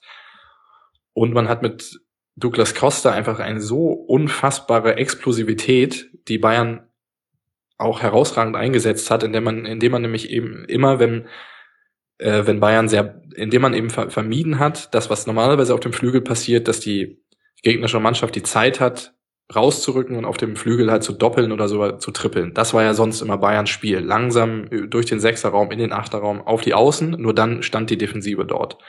Jetzt hat man durch diese lang, diese Diagonalbälle von, von Boateng oder auch von, von Alonso, das ist ein wie immer wiederkehrendes Muster, wenn die Mannschaft breit aufgefächert war, langer Diagonalball auf Douglas Costa, der dann einen Moment hat, wo er kurz im 1 gegen 1 auf einen Spieler zugehen kann. Und es gibt, also ich habe bisher noch keinen rechten Verteidiger in der Bundesliga gesehen, ähm, der Douglas Costa, wenn er links gespielt hat, da im 1 gegen 1 wirklich das Wasser reichen konnte, was, was Tempo und Explosivität angeht. Er ist immer vorbeigekommen, manchmal hat er den Ball dabei vergessen oder ist irgendwie hängen geblieben mit dem Ball, aber ist auf jeden Fall immer durch seine Explosivität, Explosivität vorbeigekommen. Und das ist schon ein neues, neues, ein ganz neues Stilmittel. Und auch Boatengs lange Bälle, ähm, es war ja immer so ein bisschen verschrien auch unter, auch unter Guardiola. Keine langen Bälle hieß es da, hieß es da immer ähm, oder sei sogar ein Zeichen von Schwäche, wenn man lange Bälle spielt. Jetzt nutzt man es eben als Stilmittel, weil gerade gegen Mannschaften wie zum Beispiel Dortmund, die halt hoch verteidigt haben, äh, wo Bayern eben dann nicht in diese Pressing-Fallen läuft, sondern sich einfach sagt, okay, wir spielen den Ball über die letzte Kette drüber und versuchen dann dadurch, dass wir uns mit vier, fünf Mann häufig dann in diesen Räumen positionieren, dann den Ball zu erobern. Und das sind schon ein paar ganz neue Elemente, die ich ehrlich gesagt auch vor der Saison absolut nicht erwartet hätte, dass Guardiola die in Bayerns Spiel so mit reinbringt. Kann man so ein bisschen sagen, dass die ähm, das Kreieren von Chancen jetzt viel mehr aus dem eigenen Defensivdrittel passiert als früher? Also während also die ultimale, die ultimative ähm, nicht unbedingt. Also da waren die Boateng, die direkten Vorlagen von Boateng schon ein bisschen ein Sonderfall. Aber was natürlich man man Sie schaffen es ganz gut, diesen Moment des Ballgewinns, so 20, 25 Meter vor dem Tor, dann in, zumindest indirekt in Torgefahr umzumünzen, indem man halt diesen Sechser- und Achterräumen einfach überbrückt und den Ball sofort in eine gefährliche Zone spielt. Dass mhm. es dann immer noch darauf ankommt, dass, dass jemand wie Douglas Costa oder zum Beginn der Saison auch, auch Robben ähm, dann da noch was draus macht, ist klar, aber zumindest dieser, dieser Umschaltmoment, das ist schon was, was Neues, ja. Ja, aber ich würde schon sagen, dass diese Sechser- und Achterräume sehr ähm, unbedeutender wurden. Seit ähm, erst seit Groß weggegangen ist, gab es da einen großen Unterschied und jetzt nochmal nach Schweinsteigers Abgang und nach dem äh, Zugang von Vidal und auch mit Alonso als sehr abkippendem Sechser hat man diese Räume sehr behandelt man diese Räume anders. Also man behandelt sie vor allem als ähm, Pressingräume, als ähm, passive Dominanzräume, würde ich das mal nennen, ähm, wo man ähm, immer Zugriff drauf hat über die rausrückenden Innenverteidiger oder über die Achter, aber die man selber gar nicht mehr so stark bespielt. Ähm, man versucht stattdessen eher direkt den Weg auf die Außen zu suchen oder ins Zentrum, ins offensive Zentrum hinein. Das ist so, würde ich schon sagen, könnte man, wie Max es formuliert hat, auch formulieren. Habt ihr beide das Buch Herr Guardiola gelesen? Natürlich. Na klar. Ich habe es ehrlich gesagt nicht fertig geschafft, weil irgendwann hat es mich genervt, dass er dieselben drei Informationen ähm, wieder und wieder ähm, wiederholt hat. Und ähm, irgendwann habe ich auch gecheckt, dass Pep Guardiola echt ein cooler Typ ist anscheinend. Aber eine Sache hat tatsächlich meinen Blick auf das Bayern-Spiel verändert. Und zwar, dass das ähm, Pep Guardiola den Trainingsplatz ähm, offenbar in sechs Korridore, vertikale Korridore angeordnet hat. Und wenn man da mal drauf achtet, das finde ich wirklich erstaunlich. Die Korridore sind immer perfekt besetzt. Da steht, also der Sechser hat jetzt eben nicht mehr die Aufgabe, so wie früher, den Ball nach vorne zu verteilen, sondern der Sechser hat erstmal die Aufgabe, dass er nicht im Korridor rumsteht, der nach vorne vorne bespielt werden soll. Ähm, und seitdem ich mir Bayern-Spiele so angucke, dass ich mir schaue, eben anschaue, in diesen Korridoren, wie sind die besetzt, ähm, ergibt sich auch viel mehr Sinn, wie die sich vorne drin staffeln, warum die manchmal auch plötzlich so frei stehen, weil das nämlich gegnerische Mannschaften noch nicht so gewohnt sind. Da muss man nämlich viel rein und rausrücken, ähm, was man im Mittelfeld jetzt gar nicht so gerne macht. Ähm, das hat mir geholfen ich weiß auch gar nicht, wie die Formel da ist. Ich hatte es mal gewusst tatsächlich. Ich glaube, es steht auch im Herr Guardiola drin, ähm, dass nur eine bestimmte Anzahl an Spielern auf einer vertikalen Linie und auf einer horizontalen Linie stehen müssen. Da ist halt bei Guardiola ganz genau festgelegt, wann auf welcher vertikalen und horizontalen Linie wie viele Spieler zu stehen haben. Und das wird auch von den Spielern verinnerlicht. Das sind auch so Maßgaben, die man auch immer wieder sieht, unabhängig von der Formation. Ähm, das ist das Interessante, dass es halt Mechanismen gibt, die trotz der ständigen Formationswechsel sehr ähnlich sind, wie du es gerade mit den Korridoren angesprochen hast. Mhm. Deswegen ist auch total wichtig, dass äh, Thomas Müller und äh, je nachdem, wer auf der anderen Seite steht, dass die auch wirklich so wie die berühmten Kreidespieler ähm, auf der Kalklinie stehen, weil ansonsten machen die nämlich den, den nächsten Korridor zu. Das ist, ähm, ist echt erstaunlich.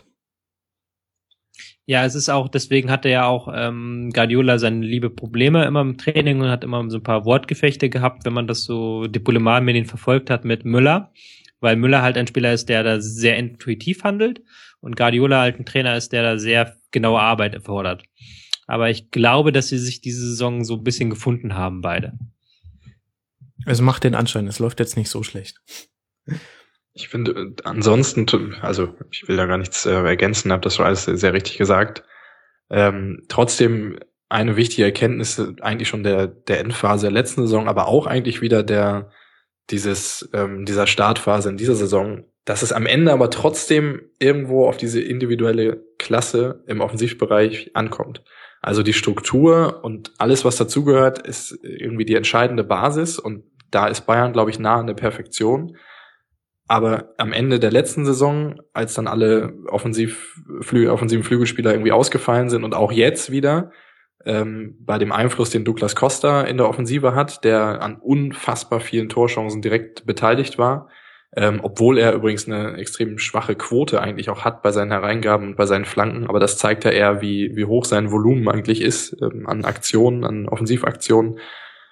Man hat es auch jetzt wieder ähm, gesehen gegen Bremen, als er gefehlt hat. Ist, am Ende kommt es trotz, macht trotzdem, machen trotzdem diese Spieler den Unterschied aus, weil es gegen Bayern halt sehr viele Mannschaften wirklich alles darauf anliegen, diesen, ähm, diesen Weg in den Strafraum zu versperren.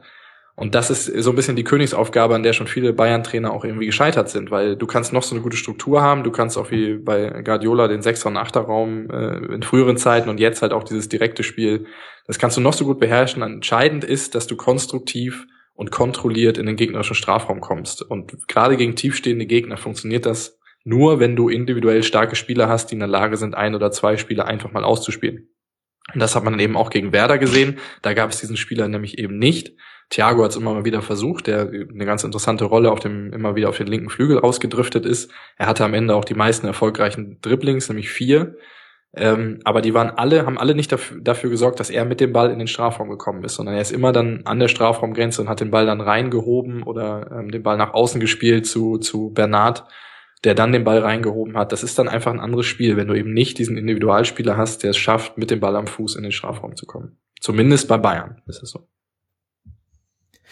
Und gleichzeitig hat man den Eindruck, jetzt im dritten Jahr Guardiola haben sie eine fast maschinenartige Perfektion erreicht, wenn es auch eben den angesprochenen Wechsel von Spielsystemen und ähm, taktischen Aufgaben angeht. Also wir können ja mal noch zurückblicken auf das 5 zu 1 gegen Dortmund, denn dazu haben wir keine eigene Schlusskonferenz gemacht ich fand das eigentlich erstaunlich, dass in der Medienberichtung viel mehr drüber, Medienberichterstattung, viel mehr darüber geschrieben wurde, äh, dass äh, Dortmund gedemütigt worden sei und ähm, der Fokus so ein bisschen auf denen lag. Da viel erstaunlicher fand ich, wie selbstverständlich es inzwischen für die Bayern ist, allein in einer Halbzeit dreimal ihr System zu verändern und Spieler werden herumgeschoben wie bei Anstoß und, und es funktioniert einfach. Also, ähm, vielleicht ist das auch der Grund, warum die Bayern dann letztlich auch wirklich nicht zu fassen sind, weil äh, Guardiola wie an einem Computerspiel an verschiedenen Hebeln drehen kann und dann sieht die Mannschaft komplett anders aus und damit können die ähm, Gegner oft nur bis zu einem gewissen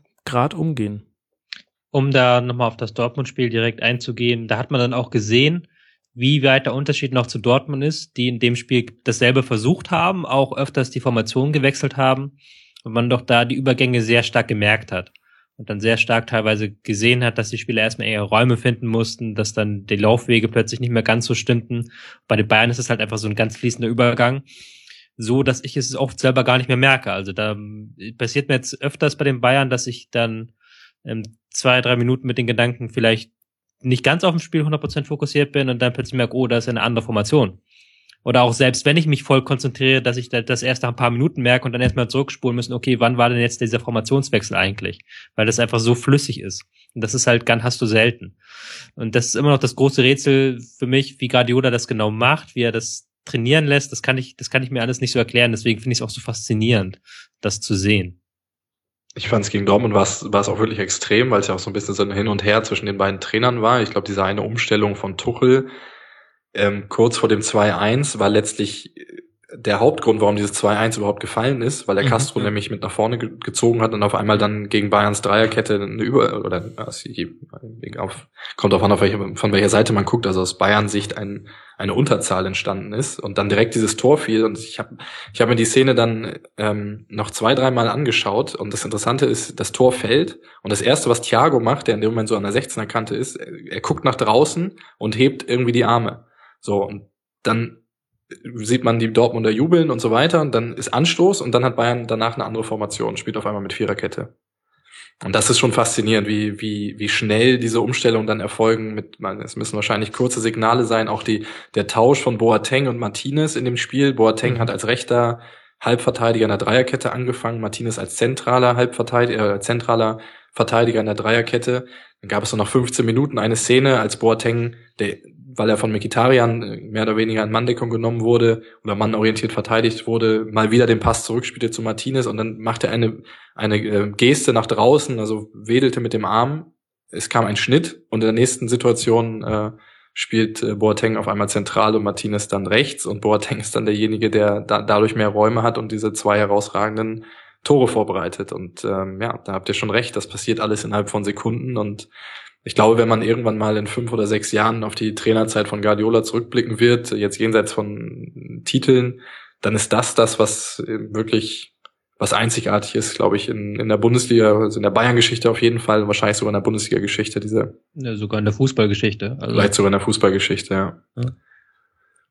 Ja, da kommt einfach alles zusammen. Ähm, sehr, sehr intelligente und hochtalentierte Spieler, ein, ein krasser Trainer in allen Belangen. Und dann haben die halt wirklich, ich glaube, die arbeiten halt wirklich sehr, sehr hart. Und jetzt im dritten Jahr können sie aber quasi auf dem, was man sich in den letzten Jahren erarbeitet hat, schon aufbauen. Und deswegen, also das ist jetzt schon wirklich in dieser Saison ähm, sehr nah an der Perfektion in vielen Momenten. Jetzt mal unabhängig von Spielverläufen, da hatten sie manchmal auch Glück, aber ähm, also jetzt erkenne ich wirklich, wenn man so zurückguckt auf die Barcelona-Zeit von äh, Guardiola, wo er ja schon einmal das Spiel ähm, revolutioniert in Anführungszeichen hat, weil er einfach eine, eine, eine neue Spielidee mit reingebracht hat, die ähm, alle Mannschaftsteile mussten sich danach anders verhalten, wenn sie gegen Barca gespielt haben.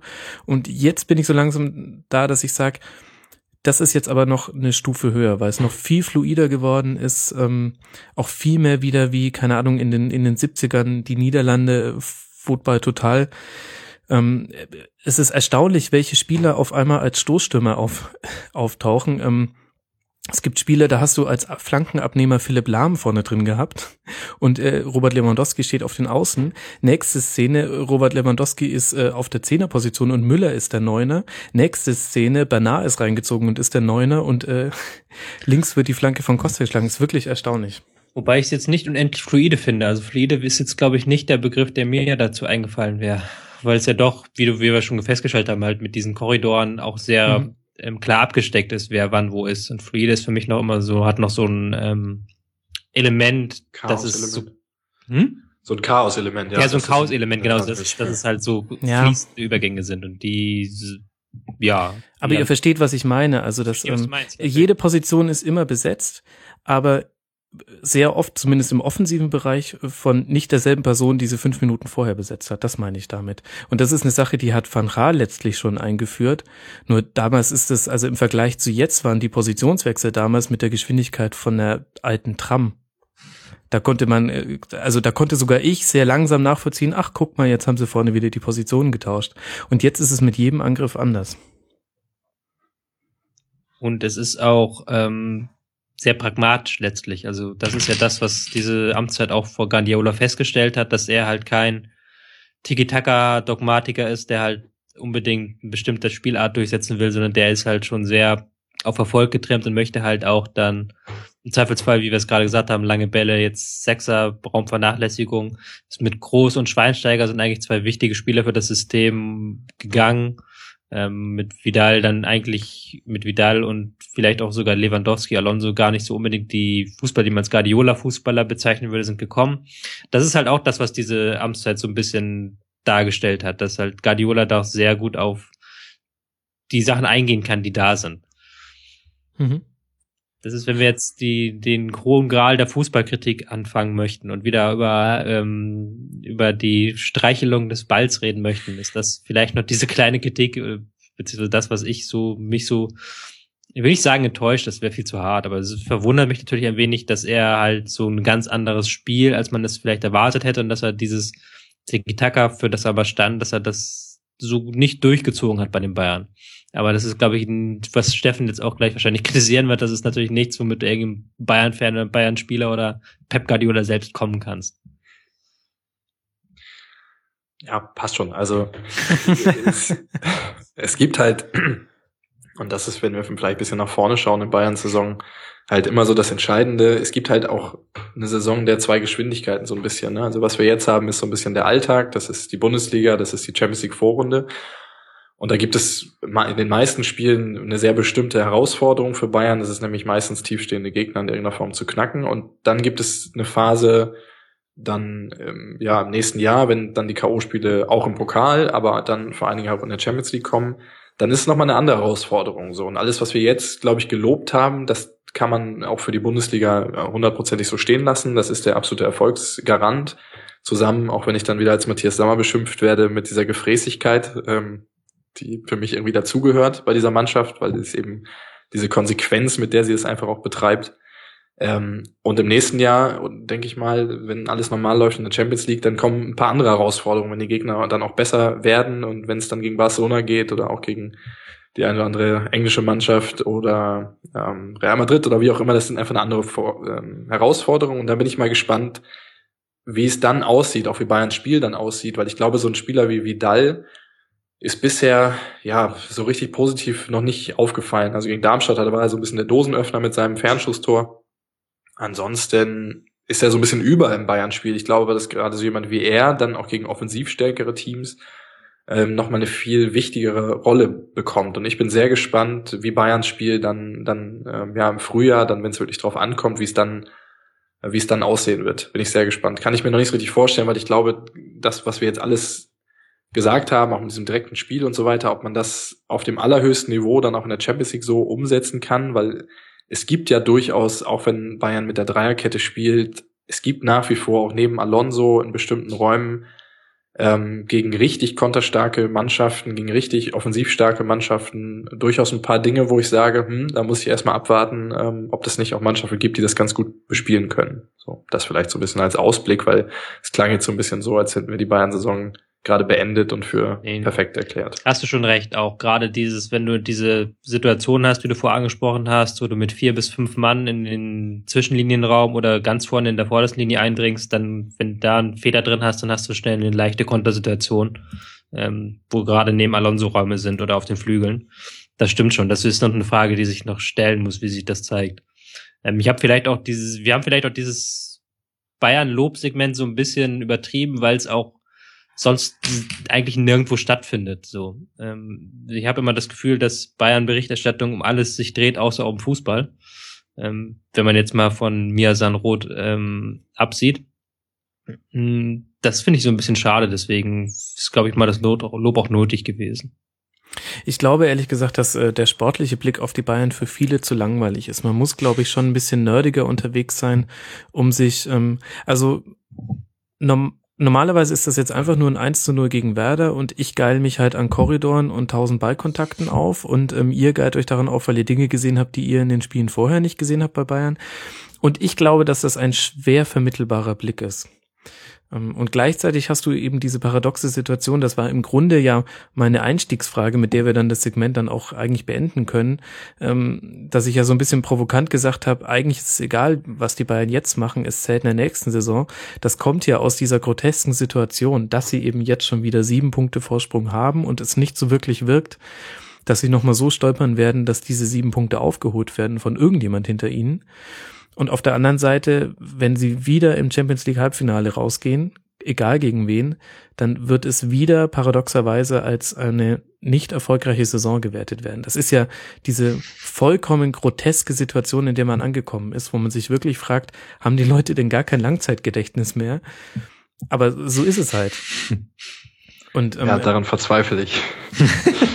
daran verzweifle ich wirklich. Also wir hatten wirklich in allem Ernst in der, nach der Saison 2013, 2014 vor dem Pokalfinale, als Bayern äh, Meister war und im Champions League Halbfinale deutlich, aber halt eben im Champions League Halbfinale gegen den späteren Sieger Real Madrid ähm, ausgeschieden ist, dass es Kommentare und zwar nicht Facebook-Kommentare äh, unter einem Post, sondern Kommentare in seriösen oder minder seriösen Fachzeitschriften gab, die da so lauteten, wenn Bayern jetzt dieses DFB-Pokalfinale gegen Dortmund verliert, ist der Trainer nicht mehr haltbar. Das ist halt, das ist Wahnsinn. Also ich frage mich manchmal, ob Bayern auch ein bisschen selber schuld ist an dieser Erwartungshaltung, weil man eben manchmal vergisst, auch bestimmte Dinge so mit zu kommunizieren. Also wir werden ja vielleicht auch mal auf Jürgen Klopp kommen, der aus meiner Sicht das perfekt beherrscht, dass er, Mhm. ich nenne es mal Erwartungsmanagement betreibt. Ja. Das, das Ja. macht er perfekt. So, er schafft immer eine Situation, ähm, dass du dich irgendwie immer noch gut fühlst. Also selbst nach dieser Dortmunder äh, Graupensaison letztes Jahr hast du irgendwie das Gefühl gehabt vor dem Pokalfinale, eigentlich ist das die geilste Saison, die wir je gespielt haben, wenn wir jetzt auch noch den Pokal holen. So ähm, ist jetzt vielleicht ein bisschen übertrieben, aber Bayern ist es halt irgendwie komplett anders. Da hat man äh, diese Kritik an Guardiola auch einfach so laufen lassen und ist auch nie irgendwo eingegriffen, weil dann ja, es wurde auch einfach immer behauptet, die Erwartung des FC Bayern ist jedes Jahr das Triple zu gewinnen. Und ich glaube, wenn ich mich so umhöre und ich habe inzwischen auch so ein paar Kontakte auch innerhalb äh, des Vereins und auch ein paar ganz gute Gespräche da mit Leuten geführt, die glaube ich wissen, wie es läuft.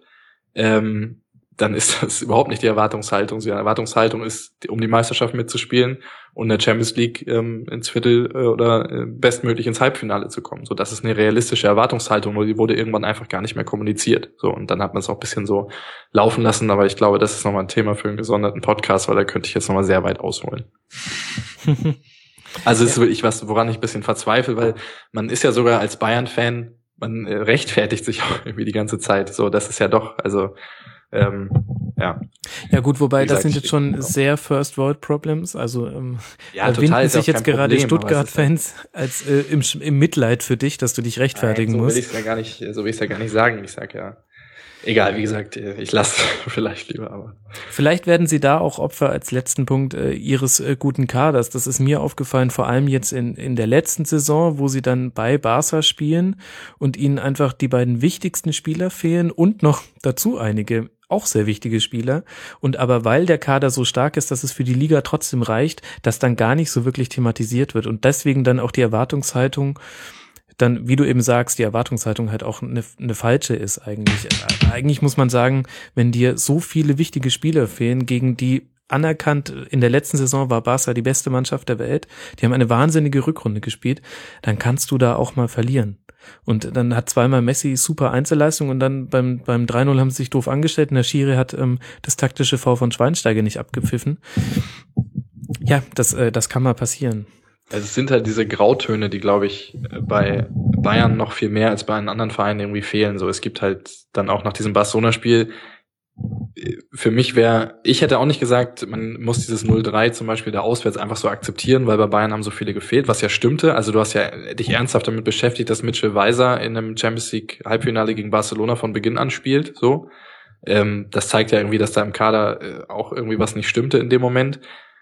Trotzdem würde ich zum Beispiel auch wieder sagen, du hast so einen erfahrenen Kader auf dem oder so eine erfahrene Mannschaft auf dem Platz, dass du nach einem 0-1 auswärts dann auch einfach mal dieses 0-1 irgendwie nach Hause bringen musst und nicht so naiv sein musst, dann noch auf ein Tor zu spielen und dann am Ende 3-0 zu verlieren und dich damit quasi aus dem Wettbewerb schiebst.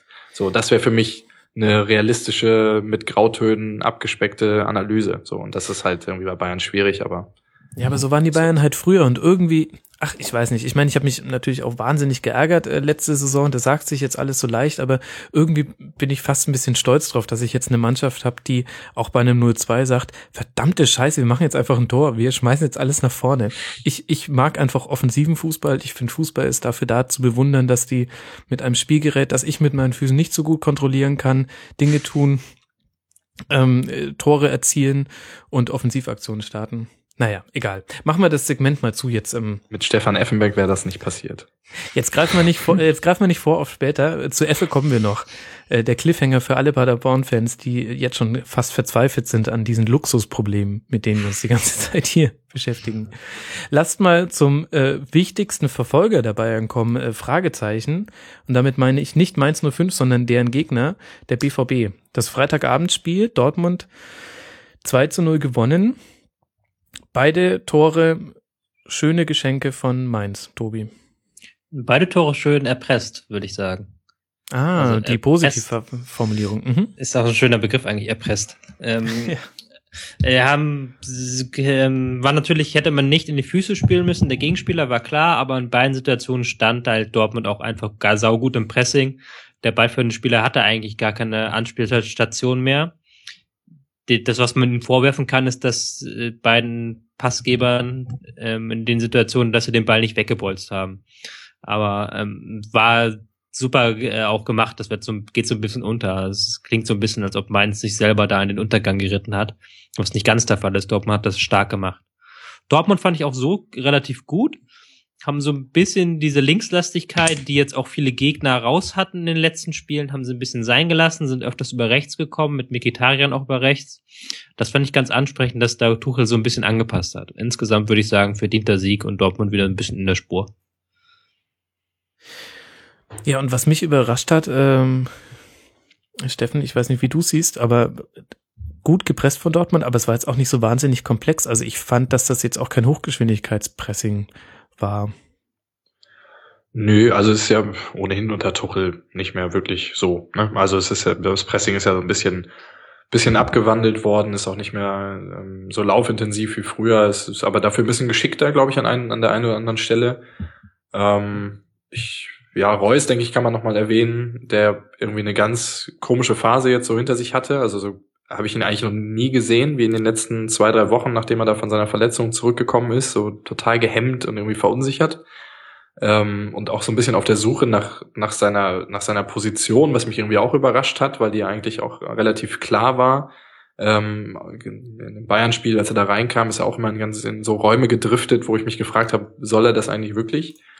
Und äh, gut, hat jetzt den, den hat das, das 1 zu 0 gemacht, so, und ich glaube, ähm, Dortmund kommt irgendwie auch nur so weit, wie, wie Marco Reus äh, die Mannschaft irgendwie trägt. Also das hat man ja auch dann gesehen bei den zwei oder drei nicht so guten Ergebnissen. Dann äh, hängt dann auch viel damit zusammen, ob Marco Reus auf der Höhe ist oder nicht. Ähm, Mikitarian und Co. in allen Ehren, aber ähm, Reus ist für mich der Spieler, der bei Dortmund den Unterschied ausmacht und äh, bei ihm auf jeden Fall jetzt dann wieder ein etwas positiverer Moment. Tobi Trotz kann des verschossenen Elfmeters. Ja, ja, irgendwie war selbst dieses Spiel sinnbildlich für seine derzeitige Phase. Er macht, äh, er macht endlich ein Tor und dann verschießt er aber den Elfmeter, der eventuell die Vorentscheidung gewesen wäre. Ähm, Tobi Reus hat so ein bisschen äh, Findungsprobleme, was so seine, manchmal seine Stellung auf dem Platz angeht. Meinst du, das hängt auch damit zusammen, dass die Außenverteidiger sich jetzt anders verhalten unter Tuchel? Ja, die sind höher, die sind viel weiter vorne eingebunden, das stimmt. Ähm, dadurch ist die Rolle des Außenstürmers ein bisschen anders, der sich zentraler bewegen muss. Ähm, aber das ist ja eigentlich auch was, was Reus liegt. Im, ich bin mir da auch noch nicht so sicher, was da los ist. Problem könnte sein, er hat noch nicht die Rolle gefunden im System. Hat er zuerst rechts außen gespielt, jetzt hat er links außen gespielt, was besser geklappt hat auch, was besser funktioniert hat, aber immer noch nicht gut. Und vor allem fehlt so diese Explosivität und auch diese ähm, kindliche Lust am Dribbling, sage ich mal, die ihn doch immer so ausgezeichnet hat. Also dass er ähm, eins, zwei Ballkontakt, Ballkontakt, Schuss und dann war das Ding drin so in etwa. Ähm, das fehlt so ein bisschen. Also er ist so ein bisschen verkopft im Moment, habe ich das Gefühl, und das passt halt nicht zu seinem Spielstil so gar nicht. Deshalb ähm, schwierige Phase für ihn auf jeden Fall, ja.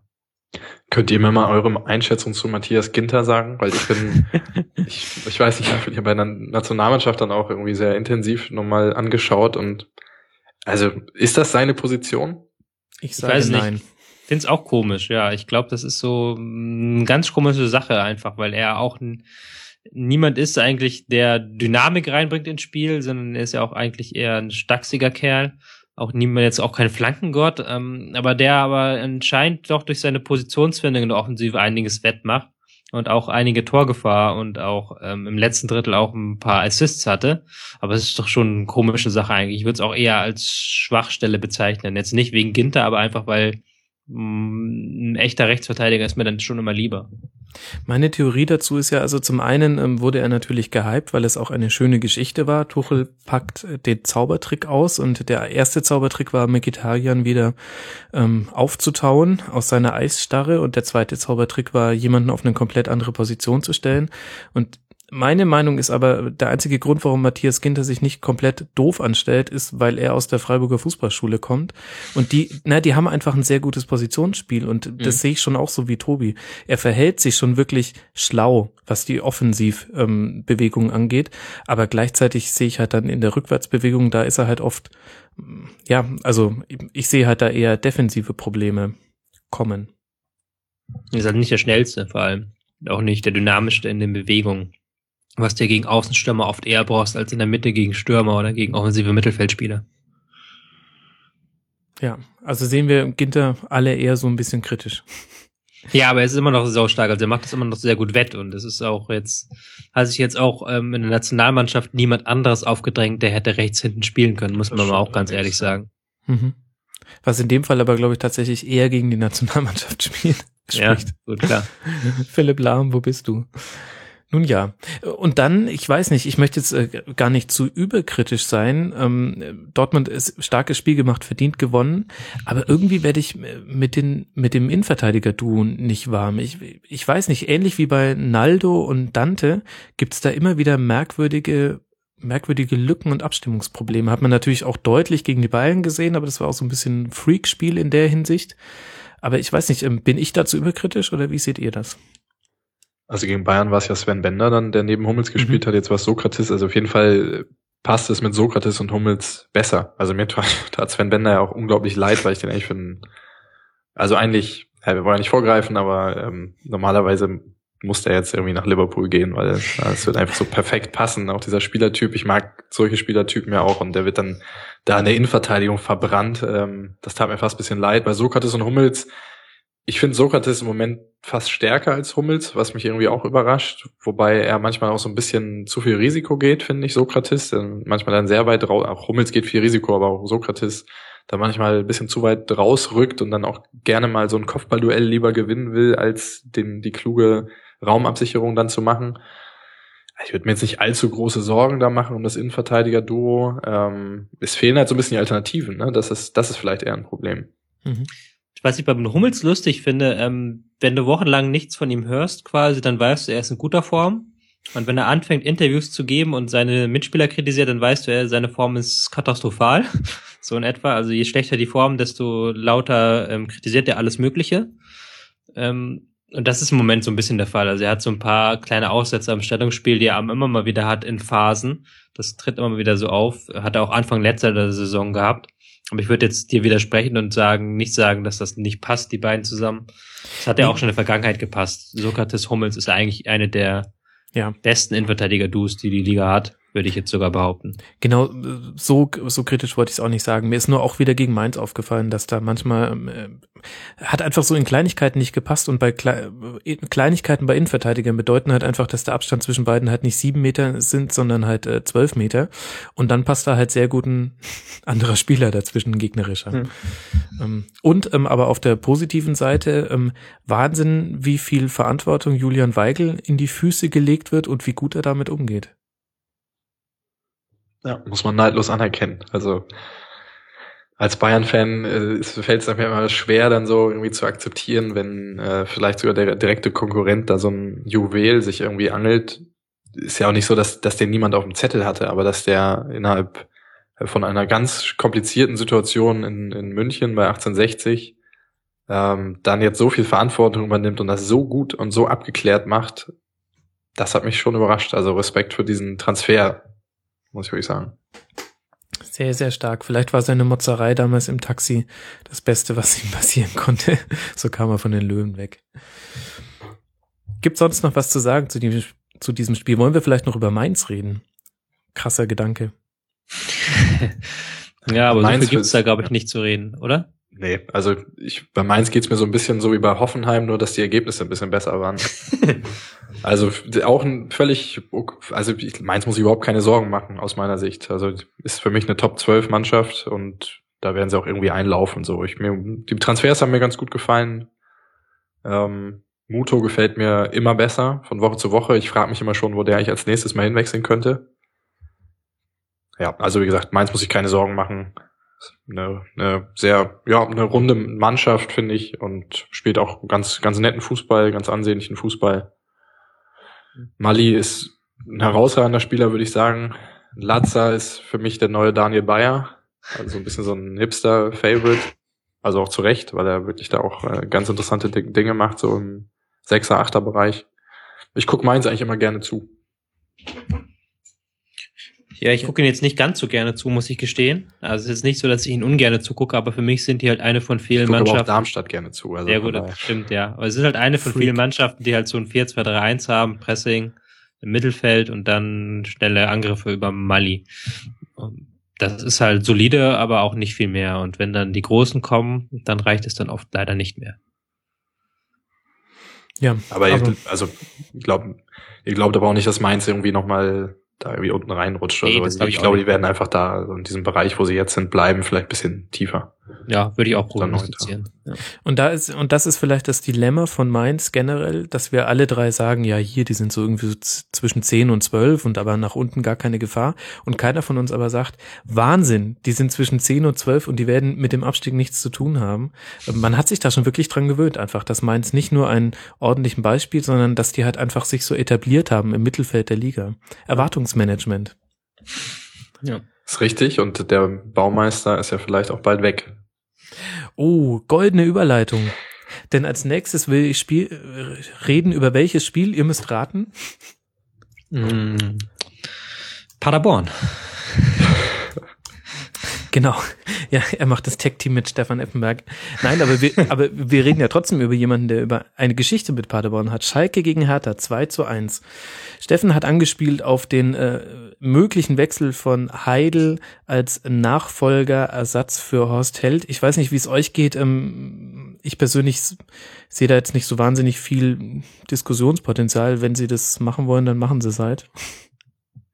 Ja, das, das, äh, das Bittere wäre ja nur, dass, dass es Horst Held dann ausgerechnet in einer Situation erwischt, wo man irgendwie sagen kann, eigentlich ist der Kader ganz nett und irgendwie auch mit den ganzen jungen Leuten auch ganz spannend und man ist jetzt irgendwie Dritter oder Vierter so und ausgerechnet jetzt, nach den ganzen Fe Fehlentscheidungen in den letzten Jahren, erwischt es ihn. Das ist vielleicht zumindest das einzig Bittere, aber ansonsten klar.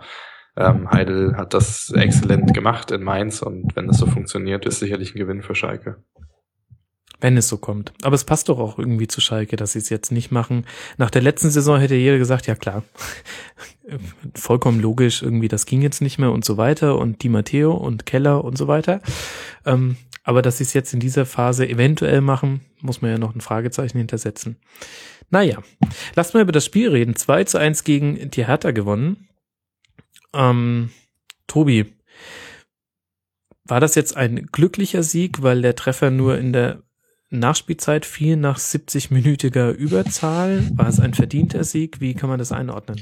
Das ist so ein ganz komisches Spiel, um es zu bewerten, weil da auch wieder alles zutrifft. So, man kann sagen, es war ein verdienter Sieg, weil eigentlich Schalke ähm, starke Phasen hatte und auch locker hätte früher höher führen können. Man kann sagen, es war ein glücklicher Sieg, weil sie dann doch ein bisschen die Zügel haben schleifen lassen ab der 65. Minute und dann plötzlich Hertha ähm, zum Ausgleich kam und der Siegtreffer am Ende war auch eher glücklich. Äh, Es passt beides, würde ich behaupten. Das hilft uns ja nicht so wahnsinnig weiter. Nee. Steffen, was hast du denn? Ja, gut, ist okay. Ich stelle halt die nächsten Fragen einfach an Steffen. Steffen, was hast du mir denn zu dem Spiel zu sagen? Und jetzt sag Ich mir nicht, glaube- dass es schwierig ist einzuordnen. Nö, äh, finde ich gar nicht. Ich finde, das war ein ganz wichtiger Moment für diese Schalker Mannschaft. Also jetzt klinge ich zwar wieder wie Matthias Sammer, aber so ein Spiel dann am Ende irgendwie trotzdem zu gewinnen, ähm, ist, glaube ich, in so einer Entwicklung von so einer jungen Truppe, glaube ich, ziemlich entscheidend. Und ähm, ich finde, man kann sicherlich sagen, dass das nicht besonders anspruchsvoll ist, was Breitenreiter da von, von seiner Mannschaft verlangt. Vielleicht ist es sogar auch ein bisschen langweilig, würde ich unterstreichen, aber ich glaube, dass gerade diese Langweiligkeit, Langeweile und diese einfachen Strukturen der Mannschaft eigentlich ziemlich gut tun. So, ähm, dass ein Sascha Rita in der Bundesliga bei einem Top-5-Verein spielen kann und es nicht weiter auffällt, spricht für mich immer dafür, dass der Trainer ein eine recht gute, äh, leicht umzusetzende Struktur vorgibt. Und ich, das klang jetzt vielleicht ein bisschen gemein, aber ich, ich glaube, dass Breitenreiter deshalb irgendwie der richtige Moment, äh, richtige Mann irgendwie gerade an dem Punkt ist. Und was er halt schafft, ist, dass er diese ähm, Kombination von, von jungen Spielern, nämlich Geis, Goretzka, Sané, Meyer, dass er die alle gleichzeitig momentan auf den Platz bringt. So, was die, was in den, was im letzten Jahr irgendwie nie so richtig gelungen ist, wo Sané ein reiner Einwechselspieler war, wo Meyer auch irgendwie immer zwischen Ersatzbank und, und Startelf gependelt hat und auch Goretzka nicht wirklich Fuß gefasst hat. Die spielen jetzt, ein Hunteler sitzt draußen, Neustädter sitzt draußen und ich bin sehr, sehr angetan von dem, was ich jetzt von Schalke so gesehen habe die letzten Wochen. Wie gesagt, es ist nicht das anspruchsvollste, was Breitenreiter da spielen lässt, aber es, es passt irgendwie, ja, ist so ein, Louis von Gaal würde sagen, ein warmer Mantel. Ich möchte bitte anmerken, ähm, dass Sascha Rita mehr Meistertitel hat als Marco Reus, Julian Draxler und André Schürrle zusammengenommen. Drop Mike. Du müsstest jetzt dein Headset auf den Boden werfen. ähm, ja, okay. Nein, Anmerkung nee, angenommen. Wollt nur, also du hast schon recht mit Sascha Rita. Ähm, der ist schon eigentlich, dass das nicht auffällt, ist schon Wahnsinn. Ähm, ich wollte nur hier mal was Positives über Sascha Richter sagen. Ähm, es stimmt schon, also Schalke, es ist halt so wahnsinnig unauffällig. Ich will es jetzt auch gar nicht kritisieren wollen. Es ist halt in allen Abläufen sauber. Es ist ein gutes 4-4-2-System, das funktioniert, ähm, das getragen wird auch von den jungen Spielern auf den Außen, die da sehr viel Wirbel machen, sehr oft ähm, asymmetrisch. Jetzt war es auch wieder so, dass Meier in die Mitte zog, Sané eher von außen dann so ein bisschen höher kam. Ähm, das ist schon, hat alles Hand und Fuß, aber es ist halt jetzt auch viele so knappe Siege, so 2-1, 1-0. Es ist halt jetzt nichts, was die Massen begeistert außerhalb von Gelsenkirchen. Das muss man auch ganz klar dazu sagen. Ähm, aber es ist auf jeden Fall besser als die letzten Jahre zusammengenommen.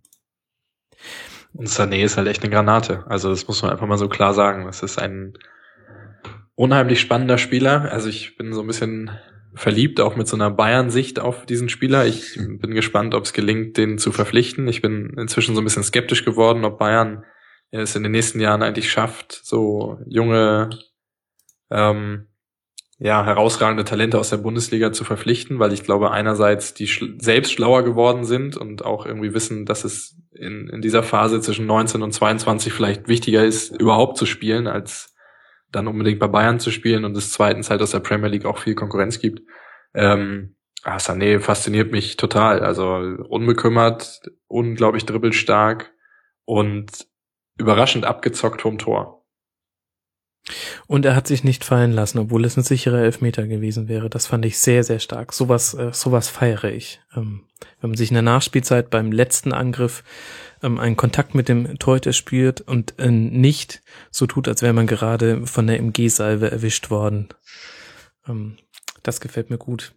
Ja, ihr habt jetzt beide auch schon so ein bisschen angedeutet. Das ist jetzt ähm, nichts Überraschendes vom Spielsystem her, wie Schalke spielt und gleichzeitig grooven die sich aber ein. Und ich würde jetzt die These in den Raum stellen, jetzt langsam erkennt man auch eine Handschrift von Breitenreiter. Also während, die haben ja jetzt eine Siegesserie hinter sich, nimmt man das Köln-Spiel aus, vom letzten Spieltag mal aus, ähm, haben sie jetzt äh, viele Spiele gewonnen und da waren viele dabei, wo man sagt, oh, das war aber Tendenz glücklich bis manchmal unverdient, ähm, haben gegen Mainz 1, 2 zu 1 gespielt, gegen Stuttgart, ähm, dieses 1 zu 0, wo Stuttgart ungefähr 18.000 Chancen hatte. Auch gegen die Eintracht ähm, hätte es nicht das deutliche 2 zu 0 werden müssen. Und dann aber, glaube ich, so ab dem HSV-Spiel ist es dann so gekippt, würde ich sagen. Ähm, inzwischen kann man da eigentlich wenig kritisieren und ähm, ja, woran liegt das? Kann man das an irgendwas festmachen?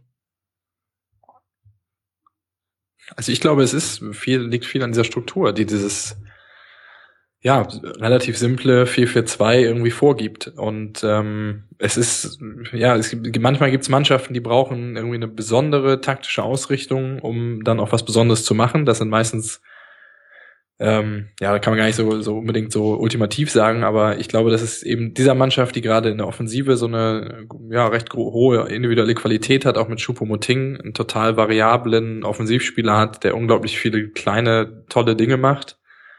Und ich glaube, es tut der Mannschaft einfach gut, dass es einfach ein klares, ähm, simples System gibt, in das man auch immer wieder zurückfallen kann, wenn man mal Phasen hat im Spiel, die ähm, die vielleicht bisschen kribbelig sind und ich glaube, das ist schon dann einfach das Erfolgsgeheimnis. Und wenn man sich die erste Elf anguckt und ähm, dann, ja, das ist einfach eine gute Mannschaft und äh, Breitenreiters System kitzelt das ganz gut heraus.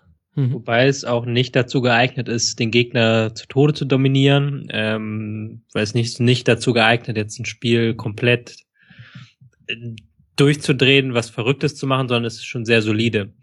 Ähm, das ist sehr positiv auf der einen Seite. Auf der anderen Seite wird es auch noch Spiele geben von diesen, die wieder so eng waren wie die vergangenen Spiele und dann auch vielleicht nicht ganz so glücklich ausgehen für Schalke. Also ich glaube schon, die sind schon Kandidat für die ersten fünf Plätze, aber ich glaube jetzt nicht, dass jetzt sich man sich als Bayern-Fan Sorgen machen muss, dass sie zum neuen Bayern-Verfolger werden.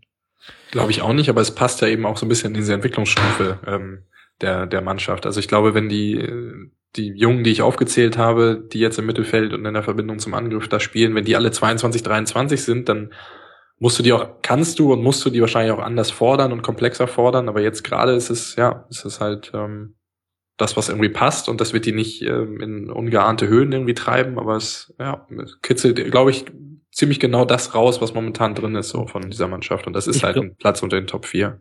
Hast du vollkommen recht. Ich glaube, auf Schalke ist man auch froh, dass man mal wieder ein solides La- Jahr hat. Einfach. Und jetzt kehrt noch Höwedes zurück. Fährmann hat verlängert, der ja auch wahnsinnig wichtig war. Das vergisst man ja, Fährmann, immer, wenn ja, man über die absolut. Offensiven vorne drin redet. Aber wie viele Punkte allein an den Händen von Ralf Fährmann kleben, weil er irgendwelche Dinger noch rausgekratzt hat. Darf man auch nicht vergessen. Läuft gerade auf Schalke. Ähm, Tobi, ich habe mir ja, ähm, du hast mich ja Gott sei Dank mit einem Tweet nochmal dran erinnert, äh, dass ich mir das hervorragende Reboot-Buch von Raphael Honigstein äh, kaufe und durchlese. Musst du da jetzt auch bei jedem Jugendspieler, der gerade auftrumpft, dran denken, weil er ja sehr genau beschreibt, wie so ab 2000 äh, der erste DFB und dann die Bundesliga-Vereine die Jugendzentren und Nachwuchsakademien aufgebaut haben. Und das ist ja, das sind ja alles Produkte dieser Nachwuchsleistungszentren.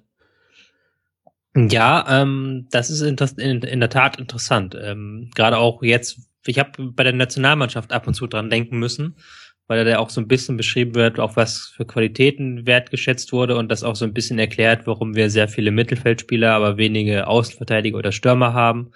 Ähm, aber das ist natürlich was, woran ich denken musste, ja. Okay, war eine doofe geschlossene Frage. Ja, ähm, ich habe ich hab noch gedacht, du wolltest noch irgendwo hinaus, aber ich glaube, es reicht einfach Werbung für dieses großartige Buch zu machen, das Es ist wirklich wirklich, wirklich großartig ist. Ja, wirklich sehr, sehr gut. Kann ich nur empfehlen. Ähm, und lasst noch kurz über Hertha reden. Ich fand, ähm, also zum einen wieder eigentlich gutes Spiel in Unterzahl zurückgekommen und hätte auch andersrum ausgehen können. Ähm, mich überrascht vor allem Paradadei, ähm, der sich zum Beispiel jetzt bei diesem Spiel wieder nach dem Spiel hinstellt und angesprochen auf die rote Karte von Ibisevic in der 19. Minute sagt, ja, da ist er ein bisschen übermotiviert reingegangen, aber das ist nicht schlimm. Lieber ein bisschen zu übermotiviert als keine Lust. Also der, der, der hat irgendwie, ich meine, klar, die sind auch gerade Fünfter, aber der hat eine Lockerheit und ähm, die habe ich bisher an ihm jetzt noch nicht so beobachtet, bin allerdings jetzt auch kein Berliner. Ich bin Berliner. Wie du Ähm, das wieder erkannt hast, wem ich diese Frage gestellt habe. Sehr Stark, gut. ne?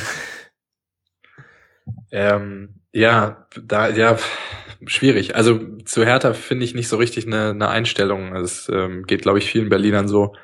Ähm, ich habe sie dieses Jahr einmal im Stadion noch live gesehen. Das war im Spiel gegen Bremen. Hat mir überhaupt nicht gefallen. So.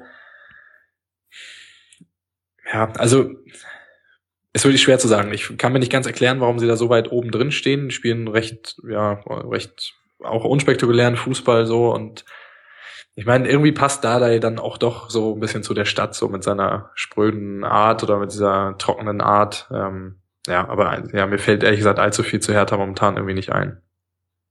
Also ich finde schon, dass sie echt auf so Schlüsselpositionen sich wesentlich verstärkt haben. Also Weiser macht sich sehr gut bei der Hertha, wie man es aber glaube ich auch erwarten konnte. Darida ist eine sehr wichtige, äh, sehr wichtige Verpflichtung. Und wenn dann sogar noch Leute wie Chigachi und Haraguchi wirklich gute Tage in Serie erleben, dann, dann reicht das schon in der Bundesliga. Jetzt nicht unbedingt für Platz fünf, das ist vielleicht noch ein bisschen, ne, vielleicht pendelt sich das noch ein bisschen weiter unten ein, das würde mich jetzt nicht wundern. Aber ähm, definitiv kein Abstiegskampf. Und das war ja das, was unter anderem Leute wie ich der Hertha vorausgesagt haben für diese Saison. Was mich überrascht, ist eigentlich, dass Herthas Kader in der Tat recht, recht breit ist. Also wenn man überlegt, dass ein Brooks zum Beispiel überhaupt nicht spielt, Mhm. jetzt auch wieder erst in Nachspielzeit, glaube ich, eingewechselt wurde, dass ein Valentin Stocker, von dem ich eigentlich auch fußballerisch recht viel halte, dass der auch jetzt wieder nicht gespielt hat.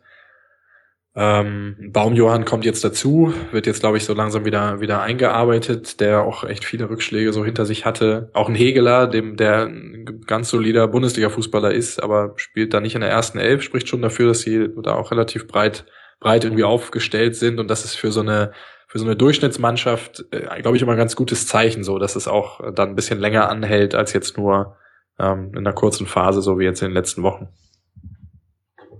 Tobi, hast du irgendwas zu ergänzen, äh, was wir zur Hertha noch nicht gesagt haben? Nee, ähm, ich kann da wieder meine alte Platte auflegen. Ich kann eigentlich mal so einen Soundfall aufnehmen, dass ich dann immer abspiele, wo ich dann sage, spielen gutes 4-4-1-1, 4-2-3-1, gutes Mittelfeldpressing, gute Defensive, schöne Konter. So ist das halt auch bei Hertha. die halt noch eine gute Raumaufteilung dazu haben, ähm, die sich noch ein bisschen unterscheidet von den anderen und auch sehr konditionell sehr stark sind. Mhm. Sonst nichts Neues von aus Berlin. Ja, dann wollen wir es auch nicht größer machen, als es ist. Wir haben jetzt geredet über die Mannschaften Bayern, Dortmund, Schalke, Wolfsburg, Hertha und Köln hatten wir vorhin auch schon. Das sind die ersten sechs der Tabelle. Und wen man vielleicht noch unter den ersten sechs vermutet hätte, wäre Bayer Leverkusen. Die sind aber auf Platz sieben und haben gegen den HSV 0 zu 0 gespielt. Ähm, es gäbe ganz viele Geschichten zu diesem äh, Spiel zu erzählen. Spahic, Tar, Adler, Chalanolu, ähm, äh, die, die Schlacht von Hamburg aus der letzten Saison. Und trotzdem war es ein 0 zu 0. Wie, wie, ich weiß gar nicht, wie würdest du das Spiel bewerten, Steffen? Ich bin so ein bisschen schulterzuckend, ehrlich gesagt. Ja, aber ich, das ist halt genau das, was ich vorhin meinte. Es sind halt diese unangenehmen Spiele im Nieselregen in Hamburg im Mitte Oktober, wenn du eigentlich mit dem Kopf vielleicht auch schon wieder bei den nächsten Aufgaben der Champions League bist. Und das sind halt die Spiele, die den Unterschied ausmachen. Und das gilt für Bayern ganz oben, aber es geht halt auch für Leverkusen. So ist für mich ein richtungsweisendes Spiel gewesen. Ähm, und es kam recht wenig. Also man muss Adler sicherlich herausheben, der zwei, dreimal wirklich glänzend pariert hat, was mich persönlich für ihn auch sehr freut, weil ich den wirklich für einen, für einen sehr guten Typen halte. Ähm, wenn man das Buch von, von, von Robert Enke oder über Robert Enke gelesen hat, mhm. dann, dann weiß man, glaube ich, was ich meine. Ähm, ansonsten war es nicht sehr überzeugend, was Leverkusen gezeigt hat. Ich glaube, das Torschussverhältnis war, war 10 zu 9, also es ist jetzt auch nicht kein Riesen, kein Riesenunterschied. Ähm, ja, und wenn Leverkusen wirklich Zweiter oder Dritter werden will, dann müssen ja halt diese Spiele gewinnen. So und das äh, war gestern nicht der Fall, war eine unterdurchschnittliche Vorstellung. Ich bin bisschen überrascht, dass, dass Roger Schmidt äh, das nach dem Spiel so relativ locker genommen hat. Das hat, hat mich ein bisschen überrascht, weil, wie gesagt, das ist eigentlich ein Spiel, was man als Bayer Leverkusen mit den Ansprüchen, die man hat, auf jeden Fall mit drei Punkten einplanen sollte.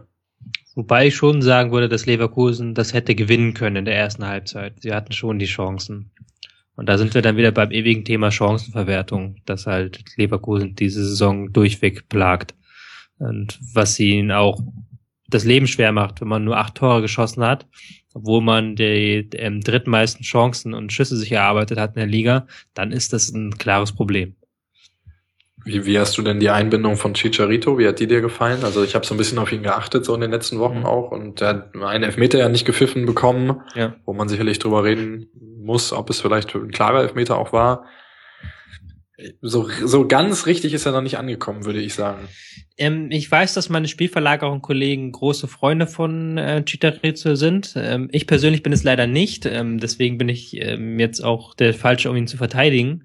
Weil ich finde immer, ähm, er hat sich lange auf seine Geschwindigkeit verlassen, die jetzt nicht mehr so hoch ist. Und er ähm, macht auch manchmal falsche Wege. Und mit Kiesling sehe ich da relativ wenig Synergien im Moment, muss ich sagen. Ähm, das fand ich auch ein Problem, so ein leichtes. Ähm, von daher finde ich auch genauso wie du eine schwierige Personal im Moment noch. Ist halt auch so allgemein so schwierig, weil sich die Mannschaft noch nicht so hundertprozentig gefunden hat, habe ich das Gefühl. Mhm. Da wird immer viel rumgetauscht und viel ähm, rotiert, aber es gibt halt keine so klare erste Elf, wo man sagen würde, die funktioniert perfekt. Ich finde auch das Pressing in diesem Jahr nicht so gefährlich, wie es in Phasen der letzten Saison war. Also es macht, es macht mir jetzt keine Angst, also selbst als HSV. Ja, komischerweise gegen Leverkusen fand ich es jetzt besser als in der Liga. Äh, gegen Leverkusen sag ich schon, gegen Barcelona ähm, als in der Liga. Da hat man schon ein bisschen gemerkt, da gab es vielleicht auch einen kleinen mentalen Unterschied einfach. Und apropos Umstellungen und Mannschaft noch nicht gefunden, ähm, Comeback von Ömer Toprak auf der 6. Was sagt man denn dazu?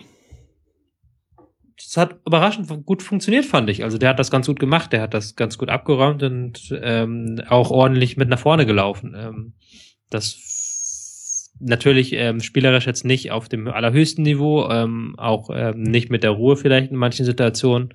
Aber ich fand, das war nicht so schlimm, wie man, wie ich mir es gedacht hätte. Er sagte, glaube ich, dass er, dass er das in Freiburg in der Jugend wohl auch schon mal gespielt hat, aber nur einmal und das Streich ihm danach gesagt hätte, nie wieder. Ich glaube auch nicht, dass wir es jetzt noch allzu oft sehen werden, ehrlich gesagt. Nee, es ist aus der Not geboren, aber es ist aus der Not war es ganz okay. Ja. also sogar sehr ordentlich, finde ich, dafür, dass es ein Comeback war. Und auf der anderen Seite haben wir den HSV, ähm, der auch, ähm, wir, wir reden heute viel über Teams, die schwierig einzuordnen sind. Vielleicht liegt es auch daran, dass wir direkt aus einer Länderspielpause kommen.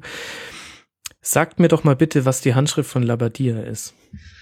Ähm, es ist ein sehr interessantes Spielsystem, ein 4-2-3-1, das sie sehr einmalig durchführen, und zwar mit einem Mittelfeldpressing, teilweise Angriffspressing-Elementen. Können sehr gut umschalten und haben vor allen Dingen mit Hand jetzt einen Spieler, der auf der 10 spielen kann. Ähm, das ist ähm, etwas, was ihnen noch so ein bisschen gefehlt hat Anfang der Saison. Jetzt haben sie im Mittelfeld sehr gute Kontrolle, können sie reinbringen. Holtby, Hand, Eckdahl ähm, die auch sich da ein paar Mal sehr gut lösen konnten gegen das ähm, Pressing der Leverkusener. Jetzt natürlich mit der kleinen Handverletzung hm, etwas problematisch. Mal gucken, wie sie sich jetzt anordnen in den nächsten Wochen. Steffen, kann was möchtest du ergänzen? Ja. ja, ja, ergänzen. Also bestätigen kann ich auf jeden Fall, dass Hand ähm, das Spiel so ein bisschen erwachsener gemacht hat. Ich weiß nicht, ob das der richtige Ausdruck ist, aber ich habe irgendwie das Gefühl, so eine gewisse Seriosität ist dadurch ins Spiel reingekommen, was relativ überraschend ist, dass das durch jemanden wie, hätte man vor fünf Jahren über Aaron Hunt wahrscheinlich auch noch nicht gesagt, aber momentan ist es so. Ich sehe halt so zwei Schwachstellen eigentlich noch in, im Kader vom HSV. Und das ist einerseits die, die Linksverteidigerposition mit Ostscholek und zum anderen Lasogga. Für mich beides, also wenn man da noch eine, ja, etwas passendere Spielertypen für bekäme, dann ähm, wäre ich relativ optimistisch so für den HSV. Also Diekmeyer hätte ich fast auch noch genannt, aber ich finde, er hat sich so ein bisschen da auch äh, ja etabliert oder auch gefangen gegen ehemalige ähm, ja, Schwierigkeiten oder Aussetzer, die er immer mal wieder drin hatte. Ist ja ein unheimlich schneller Spieler so. Also vielleicht muss man es trotzdem sagen, beide Außenverteidigerpositionen plus Lasogga sind für mich so die Sachen, die noch nicht richtig funktionieren. Ich möchte an dieser Stelle nochmal die Aufmerksamkeit auf einen Vorfall lenken, der vergangene Woche passiert ist. Ähm, ich habe Marco Hagemann sehr gern aber als er dann beim Spiel gegen Georgien plötzlich anfing, Namen in den Raum zu werfen für die Stürmerposition und den Namen Lasocca gebracht hat, da habe ich mir auch schon gedacht, Mensch, äh, es ist ja, man kann ja darüber reden, wenn Lasogga in Topform ist, aber er ist halt momentan nicht in Form, so überhaupt nicht.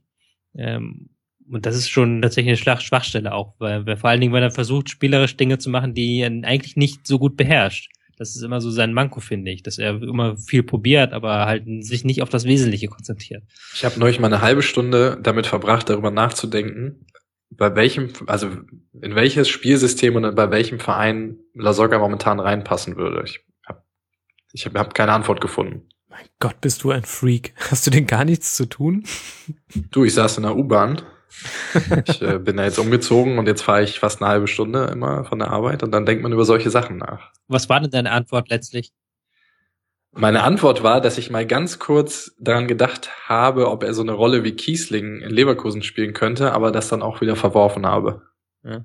Also es ist schwierig. Also es ist so ein bisschen antiquierter Spielertyp, der, der natürlich mit seiner Abschlussstärke irgendwie in bestimmten Bereichen gut tut, aber er passt halt irgendwie immer nicht so richtig rein. Aber ich meine, das würde ich über Bas Dost irgendwie auch sagen und da funktioniert es ja in Wolfsburg auch. Mhm, ja. Ja, naja, Bas Dost hat, hat jetzt einen Kruse, der hinter ihm äh, hin und her wirbelt und ähm, vielleicht ist das äh, die Aufgabe von Hand hinter Lasogga.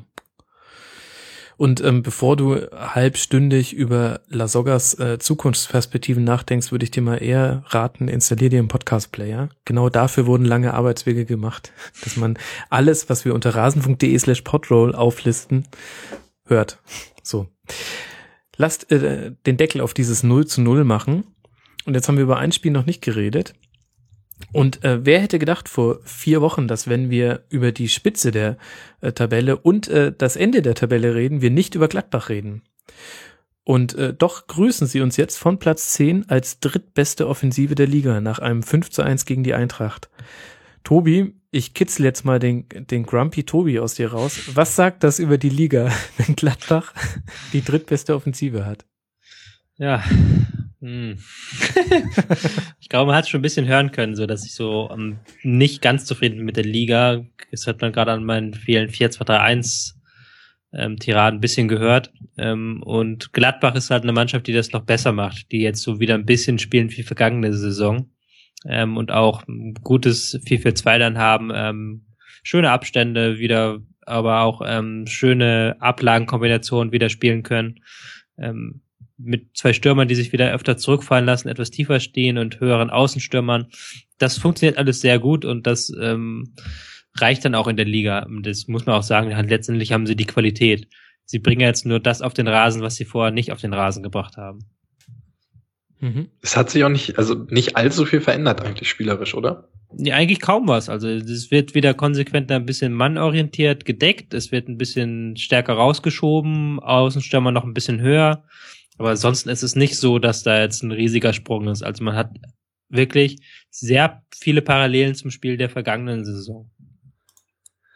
Jemand, den ich, den ich vielleicht herausheben will und der in der Tat ja jetzt erst unter Schubert dann auch so richtig Fahrt aufgenommen hat, ist der Kollege Dahut. Mhm.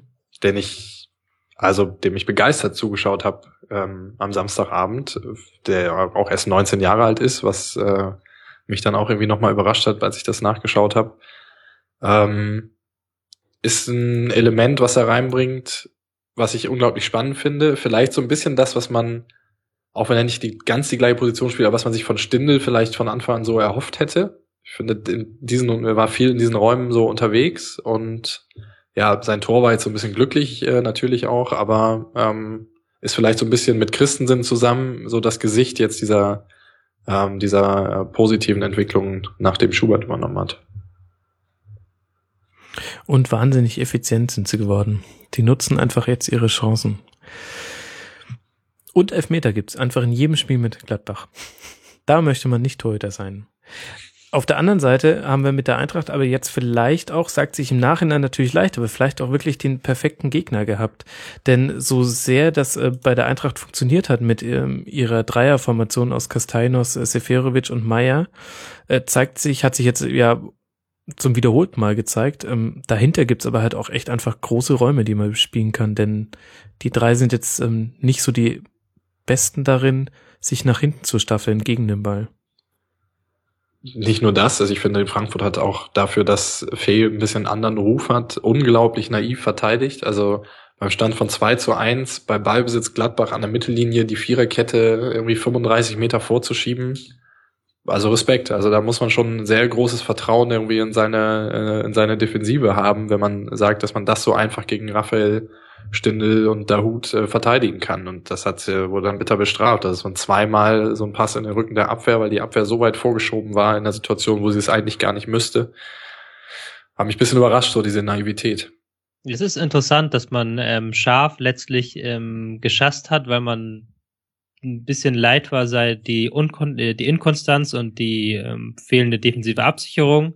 Und jetzt hat man so ein bisschen dasselbe in dieser Saison sogar mit so einem ganz ähnlichen Rautensystem, wie es auch scharf gespielt hat unter Fee. Und das hat sich schon so ein bisschen Parallelen zu der letzten Saison, wo man auch sehr unbeständig war. Und das war es jetzt auch wieder eine Halbzeit lang ganz okay, aber dann ähm, so völlig zusammengebrochen auch. Ähm, Seferovic noch nicht wieder hundertprozentig fit und dann dieses komische Konstrukt vorne mit Castanios, Meier, Seferovic, das nicht funktioniert hat es ist halt schon sehr unbalanciert und sehr inkonstant, was Frankfurt diese Saison leistet. Hm. Und wo geht jetzt dann die Reise für beide hin? Kann man da, vielleicht, gut, wir sind natürlich nach dem nächsten Spieltag schon wieder ein bisschen schlauer, nämlich um ein zehntes Spiel schlauer. Aber vielleicht wird das echt ein bisschen so für beide die Richtung vorgeben. Gladbach spielt zu Hause gegen Schalke, über die wir ja gerade schon geredet haben. Äh, da, da wird dann vielleicht so ein bisschen wieder eingenordet.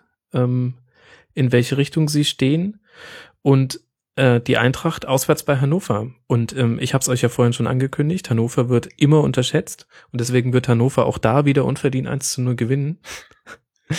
ähm, ja, ich weiß nicht, ähm, wo, wo geht die Reise hin? Von 4 auf 13 ist die Eintracht jetzt gefallen. Ja, es ist schwierig. Es ist tatsächlich so, dass sie im Moment nicht so gut aussehen. Gerade eben, weil das Dieses, kann man sagen, wenn man von 4 auf 13 ja, fällt. Ja, wenn man von 4 auf 13 fällt, aber gerade, also es muss ja nichts heißen. Ähm, Stuttgart ist 15. und ähm, hätte bis jetzt eigentlich fast jedes Spiel gewinnen können. So, also es ist schon, das heißt im Moment nicht viel, die Tabellenplätze. Also die Leistungen sind damit nicht immer ähm, konkurrent. Mhm. Ähm, bei Frankfurt ist aber dieser Absturz schon ein bisschen erklärbar einfach, weil halt dieses Dreier-Mittelfeld nicht mehr so all das kaschieren kann, was vorne schief läuft beim äh, bei den drei Leuten vorne. Das ist das Problem. Und ich, ist die Frage, ob das jetzt abgestellt werden kann. Ähm, es ist tatsächlich eine Mannschaft, wenn man da nicht so ein bisschen mehr Balance reinkriegt ins Spiel, das ist dann so eine Mannschaft, wo man sich vorstellen kann, das geht dann doch eher nach unten die Reise. es ist ja so ein bisschen, ist ja auch kein Zufall, dass wir jetzt bei so vielen Mannschaften gesagt haben, ist schwierig einzuschätzen. Ich meine, es ist jetzt von Platz 5 Hertha mit 14 Punkten bis Platz 12 HSV sind es halt drei Punkte. So, und du hast da eine ganze Reihe von Mannschaften, wo völlig irgendwie ungeklärt ist, in welche Richtung es geht. Man hat bei der einen oder der anderen Mannschaft so das Gefühl, das ist ein bisschen stabiler. Bei Le Köln würde ich das sagen, bei Leverkusen würde ich das sagen. Ich würde es bei Mainz sagen und wohl auch bei Gladbach sagen. Und dann gibt es eine ganze Reihe von Mannschaften, auch zum Beispiel wie Ingolstadt, die da auch mittendrin hängen, ähm, die ja mit irgendwie sechs zu sieben äh, Tore haben, wo ich auch nicht weiß, ob das eigentlich dieser Minimalistenfußball irgendwie so dauerhaft äh, erfolgreich ist. Also wir haben einfach gerade so eine Latte von acht Mannschaften, würde ich sagen, wo es völlig unklar ist, in welche, welche Richtung das Panel jetzt ausschlägt. Und, und Frankfurt gehört auf jeden Fall dazu. Bei Gladbach bin ich eigentlich doch ein bisschen optimistischer. Also dafür waren die, waren die Auftritte jetzt in den letzten Wochen auch, auch zu positiv und auch zu, ja, zu stabil, würde ich sagen. Dass man, ich finde, sowas gibt, gibt mir zumindest immer ein ganz gutes Gefühl, wenn es, wenn es stabil und keine großen Ausreißer nach oben, nach unten im Verlauf von so 90 Minuten gibt. Tatsächlich, ich hätte jetzt ähm, von der Stabilität her Ingolstadt klar vor Gladbach gesetzt. Ich traue dem Gladbacher Braten noch nicht. Gut. Gibt's euch, äh, gibt's noch irgendwas, was wir zu diesem Spieltag nicht behandelt haben, wo ihr sagt, oh, das wollte ich aber noch unbedingt loswerden? Ich äh, höre ähm, Kopfschütteln. Dann können wir eigentlich den Blick äh, von der Liga lösen und mal auf andere Themen kommen, wenn ihr noch mögt und Zeit habt.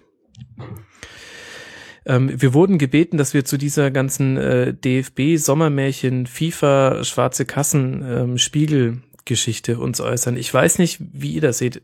Mir fällt es ehrlich gesagt schwer, denn ich habe so den Eindruck, wie das immer so läuft bei solchen Aufdeckungen. Es kommt ähm, es, der, der Stein wird ins Rollen gebracht, dann gibt es äh, klar vorhersehbare Reaktionen darauf. Äh, die erste Stufe, ähm, nee, die zweite Stufe ist dann schon, ähm, ach, äh, da kann ich mich vielleicht gar nicht so genau dran erinnern. Und, äh, und auf jeden Fall geht alles einher mit ähm, juristisch und ähm, wir werden euch jetzt ähm, vor Gericht äh, verkloppen. Ähm, also ich persönlich würde ganz gern warten, bis da jetzt die nächsten inhaltlichen Fakten passieren. Was, was sagt ihr denn zu dem ganzen Thema? Man kann ja schon ein bisschen drüber reden, ähm, über die Sache an sich. Ähm, es gibt ja jetzt, die Debatte läuft ja auf mehreren Ebenen mittlerweile. Ähm, das Interessante finde ich, dass diese Kasse, die wird ja gar nicht mehr geleugnet, sondern das gibt, hat der Spiegel ja auch feste Beweise. Und die Kasse, diese schwarze Kasse mit den, äh, was weiß ich, 10,7 Millionen waren es, glaube ich, oder 6,7 Millionen. Aber 10,7 Millionen Franken und 6,7 Millionen Mal, äh, Euro, Euro, oder so, irgendwie so. Mhm. Genau. Ähm, und ähm, diese Kasse wird gar nicht mehr geleugnet und das ist ja, das ist ja eigentlich schon ein Skandal in sich so. Ähm, das ist ja, der Tatbestand der Korruption ist ja hier längst erfüllt, wenn man von einem Adidas-Chef ein Geld abzwackt, das in keinem offiziellen Haushalt vorkommt. Ähm, und dann nachher jetzt behauptet, ja, das ist eine Sache, das müsste man intern klären. Aber das ist ja schon, es sind Bundespräsidenten, sage ich mal so, über nicht bezahlte ähm, Rechnung, äh, nicht bezahlte Übernachtung bei einem Freund ähm, gestürzt. Und da sind jetzt mal eben ein paar Millionen Euro, von denen keiner weiß, was damit eigentlich angefangen werden soll. Ja, das bringt uns vielleicht dann später noch zu dem Punkt, ähm, dass es wichtig ist, auf wessen Seite die Bildzeitung steht. Aber ähm, ja. ist es denn tatsächlich so? Äh, ich hatte das jetzt eher so verstanden, ähm, dass sie eben genau das schon noch in Frage stellen, dass sie sagen, ähm, nee, nee, das war jetzt nicht für Dreifuß die Kohle und ähm, das ist, also so wird, unbestritten sehe ich das ja. jetzt nicht, dass das eine Kasse mit Schwarzgeld war. Also Niersbar hat schon klar gesagt, ähm, er kann ausschließen, dass das gibt, gab definitiv keine schwarzen Kassen. Das hat er ja gesagt in diesem DFB-Interview. Von daher ist er schon nochmal in Frage gestellt. Ansonsten ist es halt schwer. also ich diese ja. Zahlung ist doch nicht in Frage gestellt worden. Es wurde doch auch, der DFB hat offen zugegeben, dass diese Zahlung gibt und er hat auch offen zugegeben, dass diese Zahlung im Keimhaushalt auftaucht. Und Na, dann, ist es, dann ist es, dann ist es ja. doch schon eine schwarze Kasse in dem mhm. Moment. Oder liege ich da jetzt falsch? Ich bin jetzt kein Experte auf dem Gebiet. Also ich habe es immer so verstanden, dass sie diese Zahlung an die FIFA nicht leugnen. So hatte ich es auch verstanden. Genau deswegen wollte ich über das Thema eigentlich nicht sprechen, weil es einfach wahnsinnig schwierig ist und gleichzeitig, also wegen mir können wir gerne über die Metaebene reden, da rede ich gern drüber. Ähm, mhm. Ich, ich finde es erstaunlich, man weiß, die WM 98 gekauft. Man weiß, WM 2002 gekauft. Man weiß, WM 2010 gekauft. Und jetzt stellt man sich allen Ernstes hin und sagt, wir sind erschüttert und überrascht, dass ähm, im Zuge der Vergabe der WM 2006, wo ein Australier gar nicht so abgestimmt hat, wie er hätte abstimmen sollen, oder Neuseeländer, ähm, da stellen wir uns jetzt ernsthaft hin als Verantwortliche in der Liga und im Verband und sagen, wir sind erschüttert und schockiert. Das ist doch, also das ist eher das, was mich ähm, ja, so ein bisschen sprachlos macht. Wie, meine, was, was willst du anderes sagen? Ne? Also ob das jetzt glaubwürdig ist oder nicht, das ist finde, sicherlich die zweite Frage. Aber ich meine, du als DFB, was willst du jetzt in dieser Situation anderes sagen? Nee, nee, also, mir geht's mir geht's nicht um den DFB. Der DFB, das ist vollkommen klar, dass die jetzt ihre ganze Maschinerie ähm, auffahren müssen mit Pressemitteilungen, eigenen Interviews und Gegendarstellungen und so weiter. Aber dass sich auch Funktionäre hinstellen, so Kategorie Völler, äh, Kategorie, ne, also diese Riege, ähm, da würde ich ja ehrlich gesagt, ich würde da, wenn ich ein Statement abgeben muss, würde ich es zumindest behutsamer formulieren. Ich würde jetzt nicht sagen, ich bin vollkommen erschüttert und überrascht. Denn ja, aber das ist doch auch klar. Also da bin ich jetzt genauso wenig überrascht wie du über die DFB ähm, Presse-Echos quasi, weil die Leute kennen sich alle, die Leute sind alle vernetzt untereinander, die leben voneinander, die leben ähm, davon, dass der Völler hat natürlich auch ein Interesse daran, dass der, dass da kein Riesenskandal kommt. Und Völler kennt ja auch Beckenbauer, was weiß ich nicht, wie lange. Da wundert mich auch nicht, dass er sich auf die Seite schlägt. Okay. Also es ist, ja, ist, glaube ich, wirklich schwer im Detail zu bewerten. Was auf jeden Fall Fakt ist, dass sich beide Seiten jetzt relativ weit aus dem Fenster gelehnt haben. Also sowohl der Spiegel. Weiß, ich weiß gar nicht, wieso sich der Spiegel weit aus dem Fenster gelehnt haben soll. Ich, ich habe den ja, also wenn, gelesen. Wenn es gibt die Aussage, ich kann schwarze Kassen ausschließen von Niersbach und es gibt die Aussage vom Spiegel, es gibt schwarze Kassen. Das ja, ja aber sind wir doch mal ehrlich, wir sind ja alle in dem Geschäft zumindest ein bisschen tätig und kennen es da aus. Und der, der Spiegel ist ja, der wird ja Belege für das haben. Ansonsten, genau, wär, genau. ansonsten wär, hätten wir schon längst eine einstweilige Verfügung und der Spiegel dürfte nicht mehr verkauft werden, wenn da nicht irgendwas doch zumindestens an der. Genau, und deshalb sei ich auch nicht weit aus dem Fenster gelehnt, wollte ich jetzt nicht sagen, ohne was in der Hinterhand zu haben, sondern es gibt zwei sehr klare Aussagen von ähm, unterschiedlichen Positionen. Die einen sagt keine schwarze Kasse, die anderen sagen starke Beweise für eine schwarze Kasse so. Und da, wenn es, wenn diese Situation eintritt, und ich arbeite ja selbst in der Politik und äh, dann äh, ist äh, immer Feuer im Busch. Also weil du kommst hinter diese Position ja nicht mehr zurück. Beide Seiten nicht. Und äh, vor allen Dingen halt äh, Wolfgang Niersbach jetzt in dem Moment nicht. Es ist ja schon ein bisschen mh, hm, auffällig, sage ich mal, dass er jetzt dann nur dem DFB da irgendwie ein Interview gibt und ansonsten bisher, glaube ich, recht wenig gesagt hat. Ähm, aber es gibt jetzt diese klare Aussage von ihm und wenn es in irgendeiner Form in irgendeiner Form da zurückrudern muss, äh, irgendwo auf der Strecke, dann äh, wird es für ihn halt äh, ganz, ganz eng. Und deswegen ist es eine gute Situation, dass es jetzt diese beiden klaren Aussagen gibt. Und das wird, es wird okay. nicht einfach so im Sande verlaufen, sondern es wird, irgendwer wird irgendwann sagen müssen, okay, ähm, meine Version war nicht ganz richtig. Und wenn Niersbach derjenige ist, der das sagen muss, dann hat er, wie gesagt, ein gewaltiges Problem. Okay, dann gebe ich dir voll recht. Du meinst, haben wir nur vorbeigeredet, ja. Wird auf jeden Fall interessant zu sein, wie das die ganze Sicht auch auf die WM 2006 ändert. Ähm, ich habe mir das ehrlich gesagt äh, damals schon gedacht, zum 70. Geburtstag von Franz Beckenbauer, glaube ich. Ich glaube, er ist 70 geworden, gab es eine ARD-Doku, in der natürlich auch nochmal sein Leben nachvollzogen wurde und wirklich nur in den höchsten Tönen gelippt wurde, dass er ja im Alleingang äh, per Helikopter und Learjet uns die WM geholt hat. Und da dachte ich mir damals schon, bei allem, was man jetzt schon weiß und bei allem, was man sich dazu denken kann, ob das so eine Sicht auf die Dinge ist, die sich durchhält, ähm, weiß ich nicht. Ähm, das scheint sich ja jetzt schon zu ändern. Es gab auch einen sehr guten Kommentar beim Spiegel, fand ich, der selbst anhand der nur gegenüber Hausmedien getroffenen Aussagen von Niersbach so viele Ungereimtheiten aufdecken konnte, dass man, äh, dass dann äh, die Konklusion des Kommentars war, er muss zurücktreten.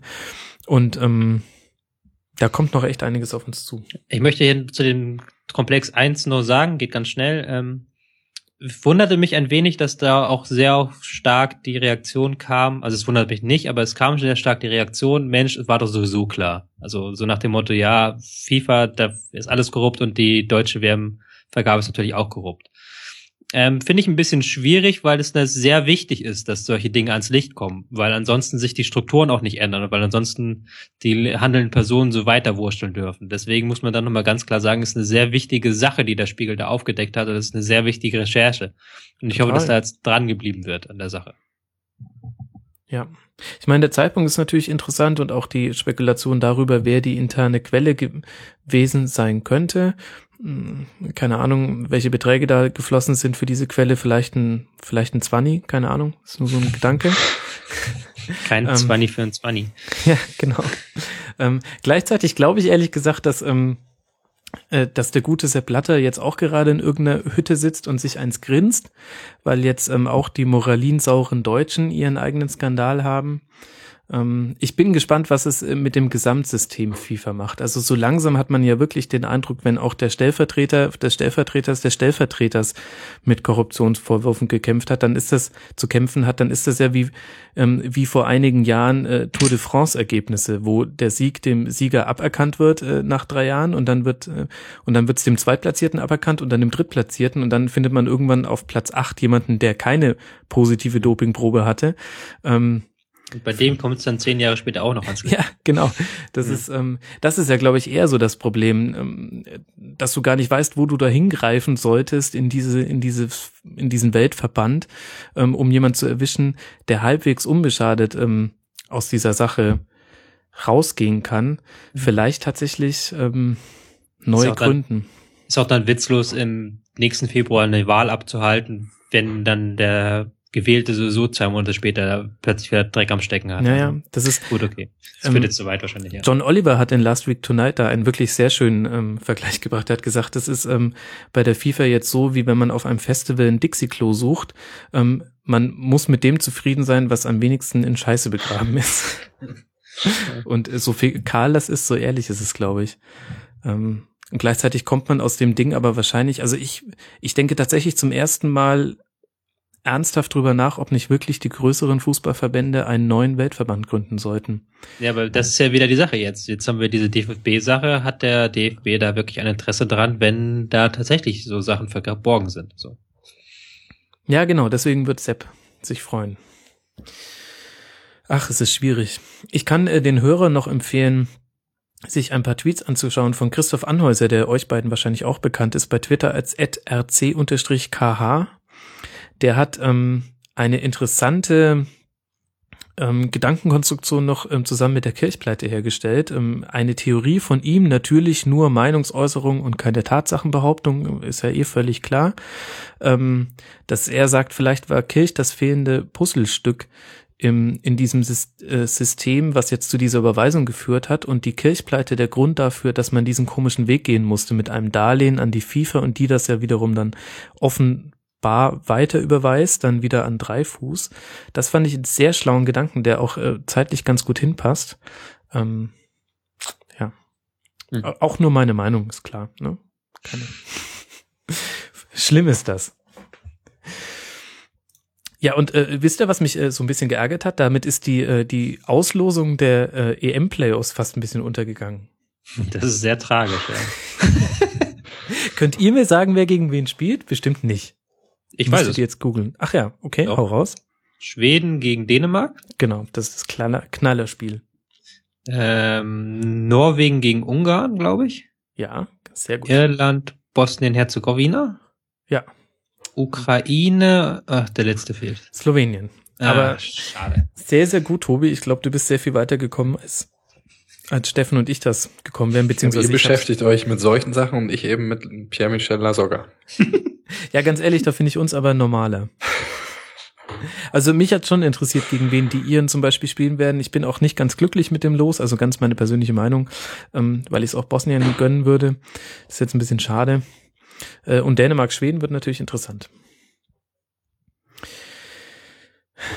Gut. Wollen wir noch über ein paar Ligen drüber gucken? Es ist ja echt so einiges noch passiert. Habt ihr noch einen Moment? Na klar. Ja, ja. Also super. Der soziale. Einen habe ich noch.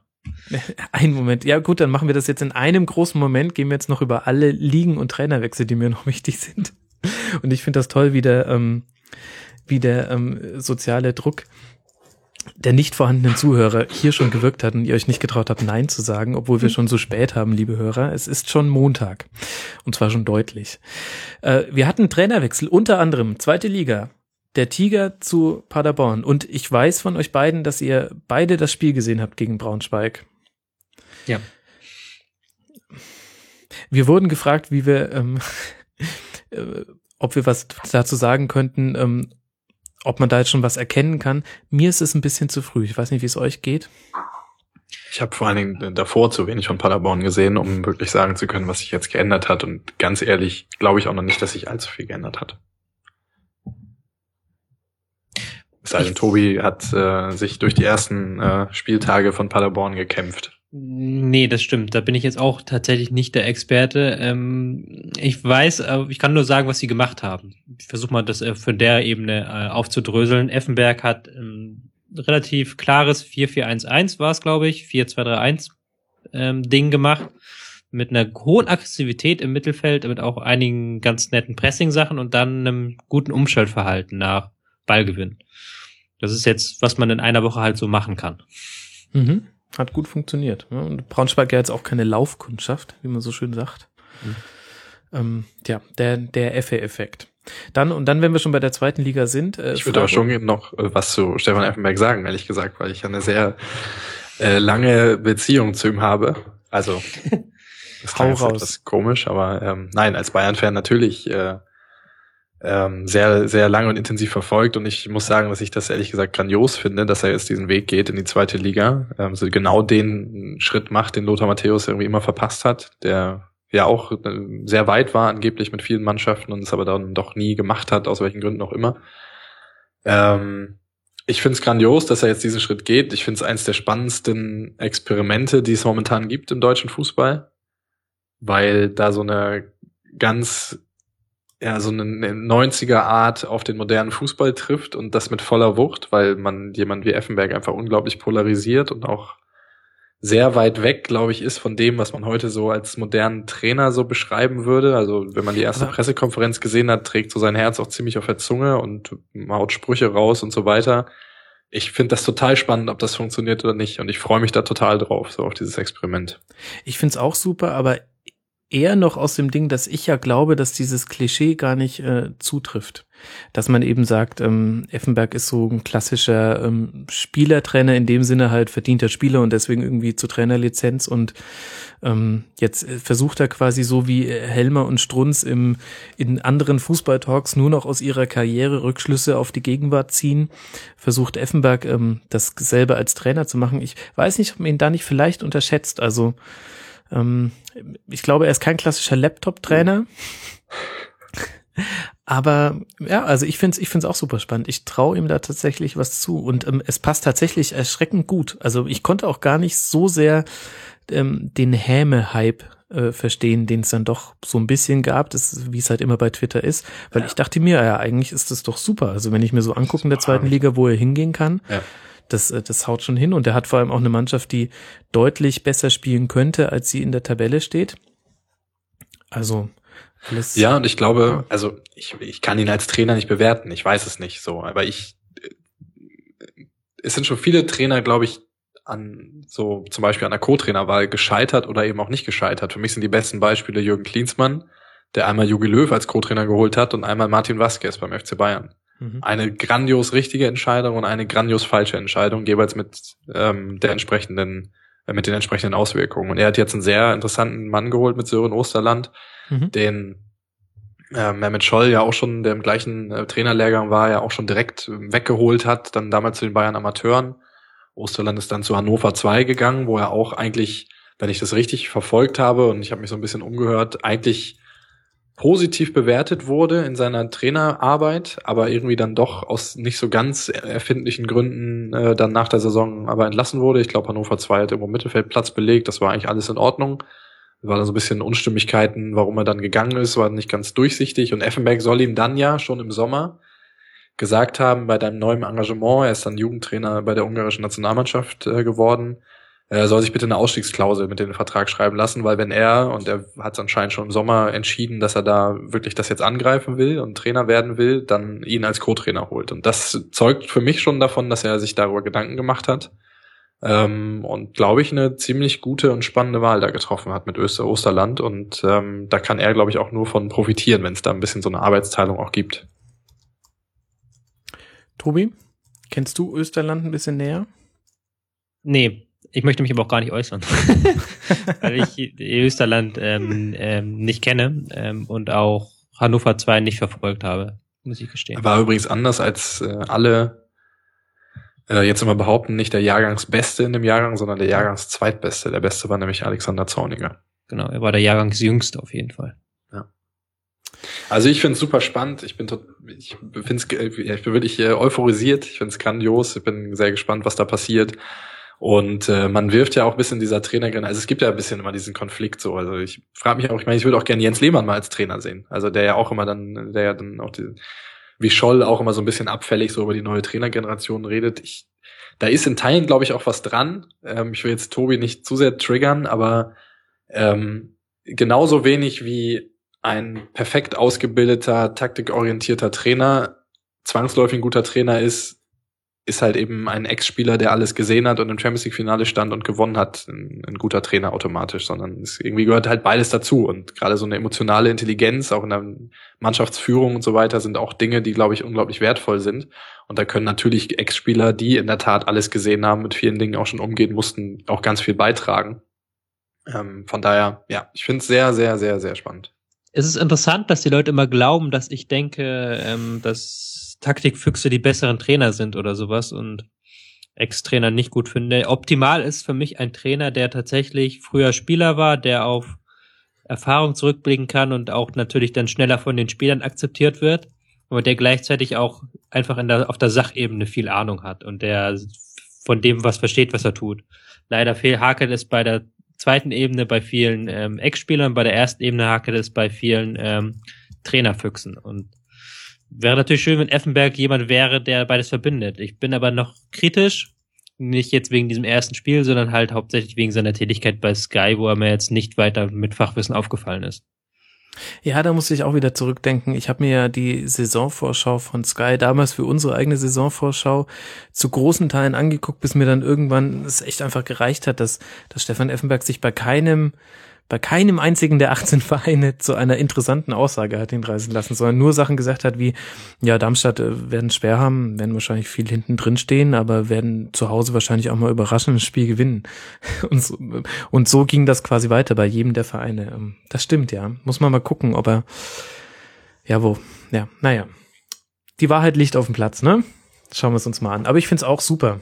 Die zweite Liga ist auf jeden Fall spannender geworden dadurch, finde ich, durch die Personalie. Definitiv. Aufregender definitiv.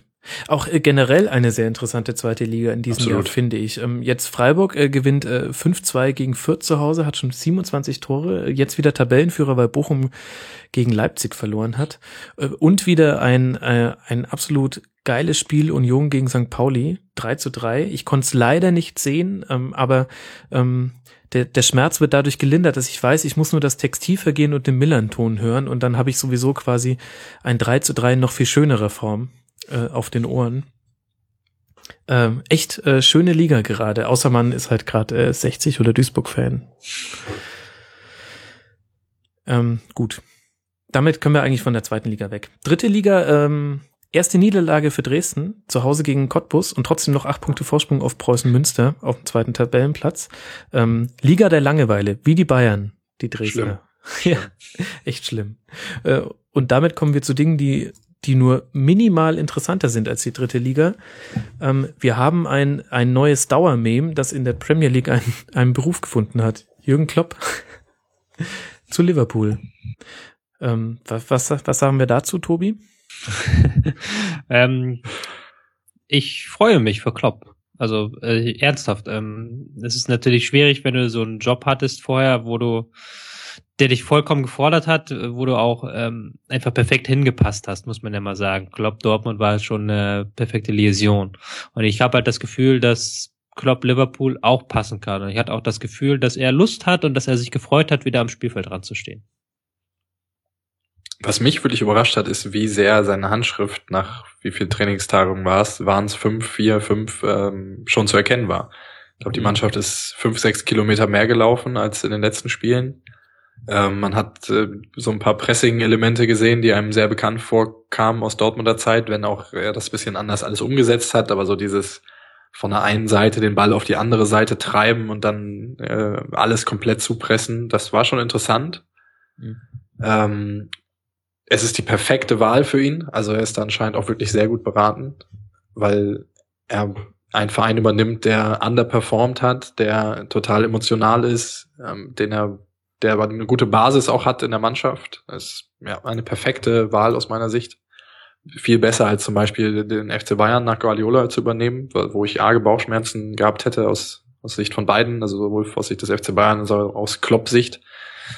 Ähm, schon sehr spannend. Also ich war durchaus beeindruckt, dass man diese Elemente halt schon gesehen hat am Wochenende, auch wenn man sagen muss, und das überrascht mich immer so ein bisschen, weil ich, wenn ich an den FC Liverpool denke, immer noch so denke, wow, das ist irgendwie der FC Liverpool, aber da spielt halt auch dann irgendwie kein Gündogan mhm. und kein Kagawa, sondern so ein paar andere, die auch ganz gut sind, aber irgendwie auch jetzt alle nicht so richtig gut. Ja, das ist auch genau meine Meinung. Also Pressing hat man schon im ersten Spiel gesehen und das wird auch ein paar Punkte einbringen in der Premier League, die nicht so Pressing gewohnt ist und vor allen Dingen auch, wenn man dieses, er hat ja kein 4-2-3-1 wie bei BVB spielen lassen, sondern ein 4-3-2-1, was auch immer sehr gut ist gegen ein 4-2-3-1 und man dann im Mittelfeld ähm, eine sehr gute Anordnung dagegen hat. Ähm, aber dieses Pressing hat gut funktioniert, aber das Problem bei Liverpool ist, glaube ich, eher ein Problem des Spielaufbaus auch. Ähm, da hat man auch hinten Probleme aus der Abwehr heraus, das Spiel aufzubauen. Da hat man auch nicht die besten Spieler für. Ähm, das ist jetzt was, was er angehen muss. Und da bin ich mal sehr interessiert, weil das war ja auch das, was man ihm im letzten Jahr in Dortmund vorgeworfen hat, ein bisschen, dass er spielerisch nicht die richtigen Lösungen gefunden hat. Ja, es wird, es bleibt auf jeden Fall spannend und äh, unfassbar dieser Hype, die Internet-Memes. Also ich glaube, es gab noch kein äh, Hip-Hop oder Street-Video, was noch nicht mit seinem Gesicht belegt wurde. ähm, jedes Zitat wird aufgebauscht. Er hat natürlich mit The Normal One auch einen rausgehauen. Interessant. Und Liverpool jetzt Zehnter. Man vergisst ja fast immer das Sportliche. Zehnter gerade Liverpool mit acht Punkten Rückstand auf Platz eins, wobei Platz eins vielleicht auch gar nicht jetzt erstmal die Benchmark ist. Ein Gedanken möchte ich trotzdem noch loswerden. Ähm, ich habe mir auch die Pressekonferenz von, von Klopp angeschaut, äh, eine ganz und eine zum Teil. Und ich finde es ganz spannend, weil er spricht ja wirklich auch, auch gutes Englisch. Und er hat es ja auch geschafft, äh, so ein paar interessante Botschaften da auch unterzubringen. Ich finde übrigens, man merkt auch ganz gut, dass er sich sowas sehr genau auch im Vorfeld überlegt. Also er hat sehr gezielt ein paar Sachen gesetzt, die er, glaube ich, in die Fanszene so ein bisschen kommunizieren wollte, was auch wieder Erwartungshaltung und Erwartungsmanagement angeht. Aber ich fand interessant, und das ist das Gleiche, was bei Guardiola passiert, wenn der äh, auf Deutsch äh, über Fußball redet, dass er dann sehr stark in so Plattitüden abgedriftet ist was ich ganz interessant finde, ähm, weil ich bei Guardiola mir auch schon immer so Gedanken gemacht habe, warum er wird da ja teilweise auch ein bisschen immer so zur Witzfigur, wenn er immer dieses super, super und irgendwie alle lobt, aber es hat natürlich auch ein bisschen was damit zu tun, dass er sprachlich ähm, da ein bisschen eingeschränkt ist. Und ich finde es super spannend, wenn er Interviews auf Spanisch gibt, wenn spanische Journalisten äh, was fragen und er dann über Fußball redet und das übersetzt wird. Das sind, sind so unglaubliche Perlen drin, die der da in Pressekonferenzen raushaut. Und ähm, in, im Deutschen äh, ja, driftet er halt schnell so ein bisschen diese Plattitüden ab. Und das gleiche war jetzt bei Klopp auch der Fall. Und das fand ich eigentlich ganz interessant, weil er dann auch irgendwie We have to play, äh, keine Ahnung, äh, Full Throttle Football und so weiter. Also es ist dann so ein bisschen, äh, ja, ein bisschen plattitüdenhaft. Fand ich interessant und ich bin gespannt, wie er das, ob er diese, weil diese Emotionalität und auch dieses, diese Kommunikation gehört ja sehr stark zu ihm als Typ auch dazu. Und ob er das jetzt schafft, so auch in der fremden Sprache rüberzubringen, finde ich, finde ich auch sehr spannend. Ja, und die Premier League auch generell gerade auch eine äh, spannende Liga. Wenn man sich anguckt, also jetzt sind Arsenal, United und City sind jetzt am Wochenende mal marschiert. Da ist City erster mit 21 Punkten, Arsenal und äh, United dahinter mit 19. Ähm, aber alles noch relativ eng beieinander. Ähm, keine deutschen Verhältnisse, will ich mal sagen. Ähm, ansonsten jetzt gar nicht so viel passiert. Newcastle hat mal wieder ein Lebenszeichen von sich gegeben, 6-2 gegen Norwich City, aber ähm, die wichtigsten Themen haben wir, glaube ich, schon besprochen. Und wenn man dann in die Primera Division sieht, dann sieht man, dass leider, leider die spanischen Verhältnisse da wieder kommen. Ähm, Real, jetzt hatten sie ihre historische Tabellenführung, jetzt haben sie verloren. Wenigstens kann man sagen, so aus Sicht des, ähm, des ähm, arroganten deutschen Fußballkonnoisseurs, haben sie gegen Celta Vigo verloren, denn die sind jetzt wenigstens punktgleich mit Tabellenführer Real. Also es ist nicht gleich wieder so, dass Barca und Real marschieren. Aber ansonsten scheint es da jetzt seinen Gang zu gehen. Neymar macht vier Buden gegen Vallecano. Bravo steht wieder im Tor, nicht mehr Testegen. Cristiano Ronaldo bricht den Raúl-Rekord mit seinem 324. Tor, glaube ich. Wow. Habt ihr eine Meinung zu irgendwas davon? Eher nicht wahrscheinlich, ne? Ich, ich merke das nicht. Dann sage ich euch, Valencia hat 3 zu 0 gewonnen. Und soll ich euch verraten, warum das etwas ganz Besonderes ist? Na? Oh, Tobi wird schon leicht ungeduldig. Okay, ich muss schneller sprechen. Nein, nicht. Na? Es ist deswegen, Ich habe nur überhaupt nur dir mal Feedback geben wollen. Wir waren gerade so still. ja, ja, das, äh, ich, ich weiß das auch sehr zu schätzen. Ich glaube, ich werde doch dieses Na, das lässt sich ganz gut schneiden. Das werde ich, glaube ich, auch einfach früher noch ein paar Mal reinschneiden. ähm, das ist deswegen ganz besonders, dass Valencia 3 zu 0 gewonnen hat am Wochenende, weil die vor diesem Spieltag nur vier Tore in vi- sieben Spielen hatten. Das, das heißt, jetzt sind sie nach acht Spielen bei sieben Toren. Muss man auch erstmal schaffen. Aber auch nur fünf gefangen. Und reicht für, ich glaube, Platz fünf oder sechs. Also ähm, so ein bisschen das Ingolstadt der Primera Division. Ja, Das hast du schön gesagt. ja, ne? Fand ich auch. Äh, Serie A, da muss ich jetzt mal gucken, wie Inter gegen ähm, Juve gespielt hat. Äh, die haben angefangen, als wir angefangen haben, äh, diesen Podcast aufzuzeichnen, sind schon lange fertig. Das ist ein langes Ding, was wir hier gerade aufnehmen. Ah, 0 zu 0. Na, das haut einen ja um.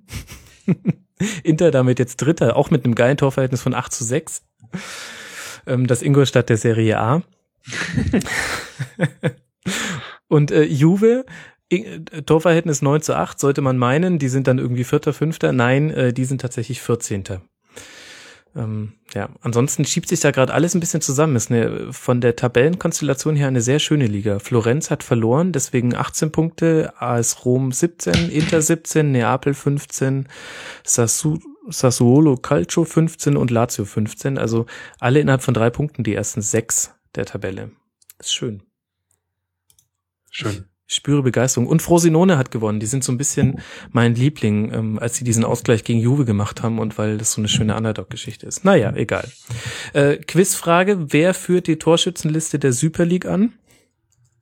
Mario Gomez. Ah, sehr gut. Zusammen mit Eto und noch zwei anderen Spielen. Zwei Spielern. anderen Äh, ehemaligen Weltklasse-Spielern. jetzt äh, sei mal nicht Ich wollte es so. nicht sagen. Nein, das war auch gemein, weil die türkische Liga in weit auch eigentlich viel spannender ist, so als ihr Ruf, ehrlich gesagt. Aber soll, das machen wir beim nächsten Mal.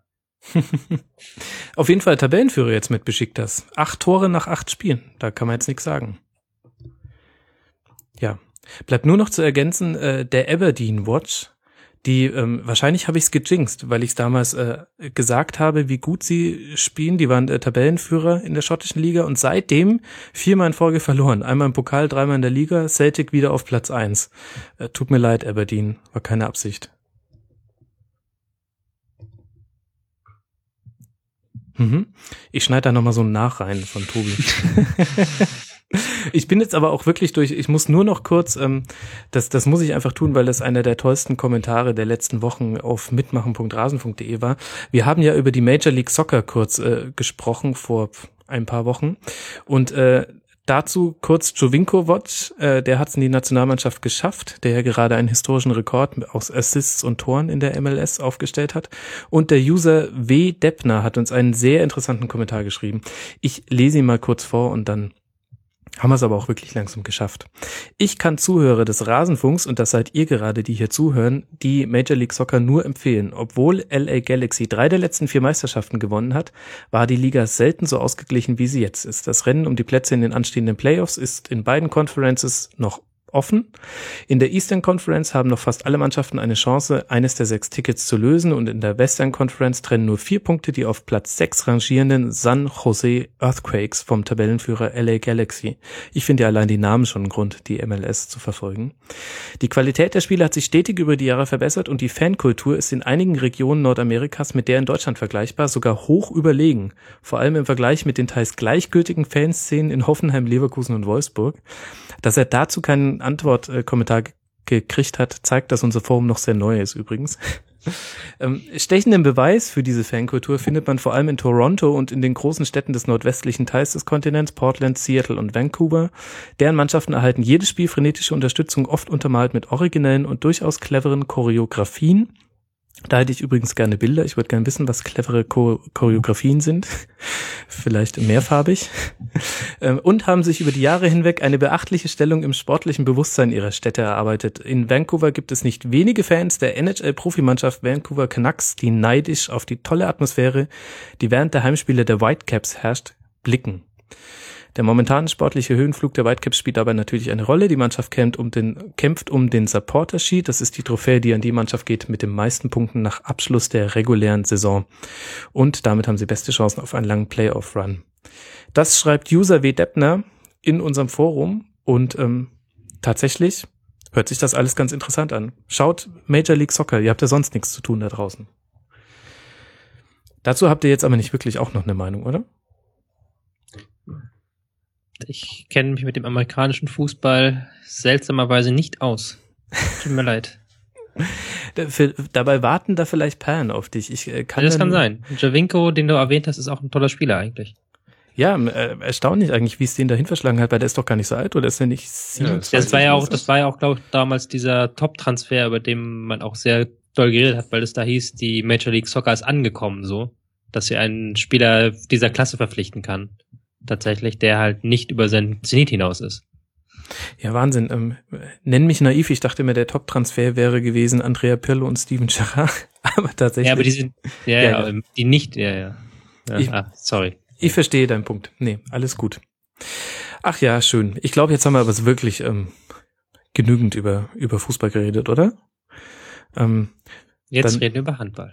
ja, genau. Nochmal zurück zu Leon Andreasen. Was ist eigentlich ein Camp? Nein, lassen wir. Ähm, Handball auch ganz toll. Gibt's auf Sky übrigens, habe ich gehört. äh, kann man irgendwie THW Kiel gucken. Genau, der Geschäftsführer vom THW Kiel war heute auch bei Sky 90. Ähm, auch treffsicher. Nee, nee, ich sag nichts dazu. Alles, alles cool. In unserem Tippspiel führt gerade Daniel 2107. Herzlichen Glückwunsch. Raschenschach ist Zweiter. Bimbishausen, unser Hoffenheim-Blogger, ist Platz drei. Klecks 0 und Mulm 1910 sind die ersten vier Plätze. Ihr seid alle super. Ich bin wahnsinnig schlecht. Spieltagssieger ist Achim, der irgendwie 20 Punkte an diesem verrückten, nicht tippbaren Spieltag aus meiner Sicht geholt hat. Egal. Es gehen äh, Podcast-Grüße raus an ganz viele Podcasts, die sich während der zwei Wochen, die wir Pause gemacht haben, gegründet haben. Ich mache nie wieder so lange Pause. Rund um den Brustbring, ein VfB-Podcast. Gute Freunde der Talk, ein allgemeiner Fußball-Podcast. Ey Shiri, ein allgemeiner Podcast, aber kein Schiedsrichter-Podcast. Dazu bitte weiter Colinas Erben hören. Black FM, ein Podcast zu Sturm Graz. The Offside Rule Podcast, ein allgemeiner englischer Podcast. Und ähm, was heißt denn 100 nochmal auf Französisch? Mein Gott, es ist spät. Könnt ihr mir helfen? Ich früh abgewählt. Saint Procès. Na egal, also 100% Food Anglais. Ein äh, Premier League Podcast auf Französisch. Da war jetzt wirklich für jeden was mit dabei. es ist wirklich erstaunlich, was sich im Podcast-Bereich tut. Alle Podcasts findet ihr auf rasenfunk.de slash podroll. Und wenn ihr neue habt, dann sagt mir gerne Bescheid. Die nehme ich in diese Liste auf, die immer, immer, immer, immer länger wird. Es ist erschreckend. Aber jemand wie Steffen hört das gerne. Er hat ja auch jetzt einen immer längeren Weg zur Arbeit. Und zurück. Und zurück. Achso, ich dachte, du schläfst da immer. Ihr Lieben, wie Das soll war ich... einer der schönsten Monologe der Podcast-Geschichte auf jeden Fall, die letzte halbe Stunde. ja, es tut mir leid, ich habe so ein bisschen durchgeprügelt, aber das hängt damit zusammen, dass ich schon jetzt, ob, obwohl wir kurz drüber gesprochen hatten, dass es heute länger werden könnte, habe ich jetzt doch ein schlechtes Gewissen. Wir haben jetzt ein Uhr nachts, ihr habt euch unfassbar viel Zeit für diesen Podcast genommen. Ähm, da kann ich nur sagen, äh, danke, danke, danke sehr. Ich danke euch sehr. Vielen lieben Dank äh, an äh, Steffen. Folgt ihm da draußen ähm, als Ed der Bayern Blog und folgt auch Ed mir sein Rot. Es lohnt sich. Danke Steffen, dass du dir Zeit genommen hast. Danke für die Einladung, war eine große Ehre und ähm, vielen Dank, dass du diesen Podcast machst und mach weiter so. Danke jetzt. Hör mal auf. ähm, Tobi, vielen Dank, ähm, du Fernsehheld, dass du, dass du trotzdem dich auch mit den Niederungen der Akustik ähm, auseinandersetzt und mal wieder hier zu Gast warst. Ed Tobias Escher, vielen Dank. Auch wenn ich die letzte Stunde nur noch Schlaf gewandelt habe. durch die Podcast. Ich, morgen weiß ich nicht mehr, was ich gesagt habe. Du guckst doch jetzt noch die ganze Nacht MLS, oder nicht? Ja, ja, ja.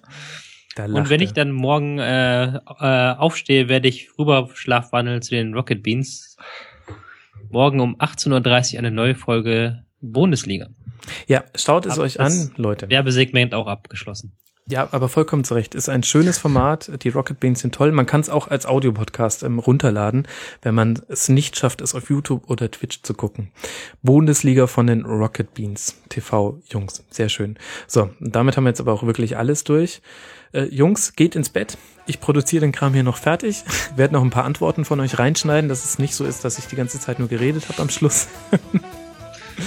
ähm, ja, tausend Dank und vielen Dank auch an alle Hörer, die bis hierhin ausgehalten haben. Wenn ihr jetzt äh, das hier noch hört, dann könnt ihr uns auch noch eine iTunes-Rezension schreiben. Das ist jetzt auch schon wurscht, die zwei Minuten noch. Und äh, ansonsten hören wir uns dann nächste Woche wieder in der nächsten Schlusskonferenz. Bis dahin, bleibt sportlich und bis dann. Ciao.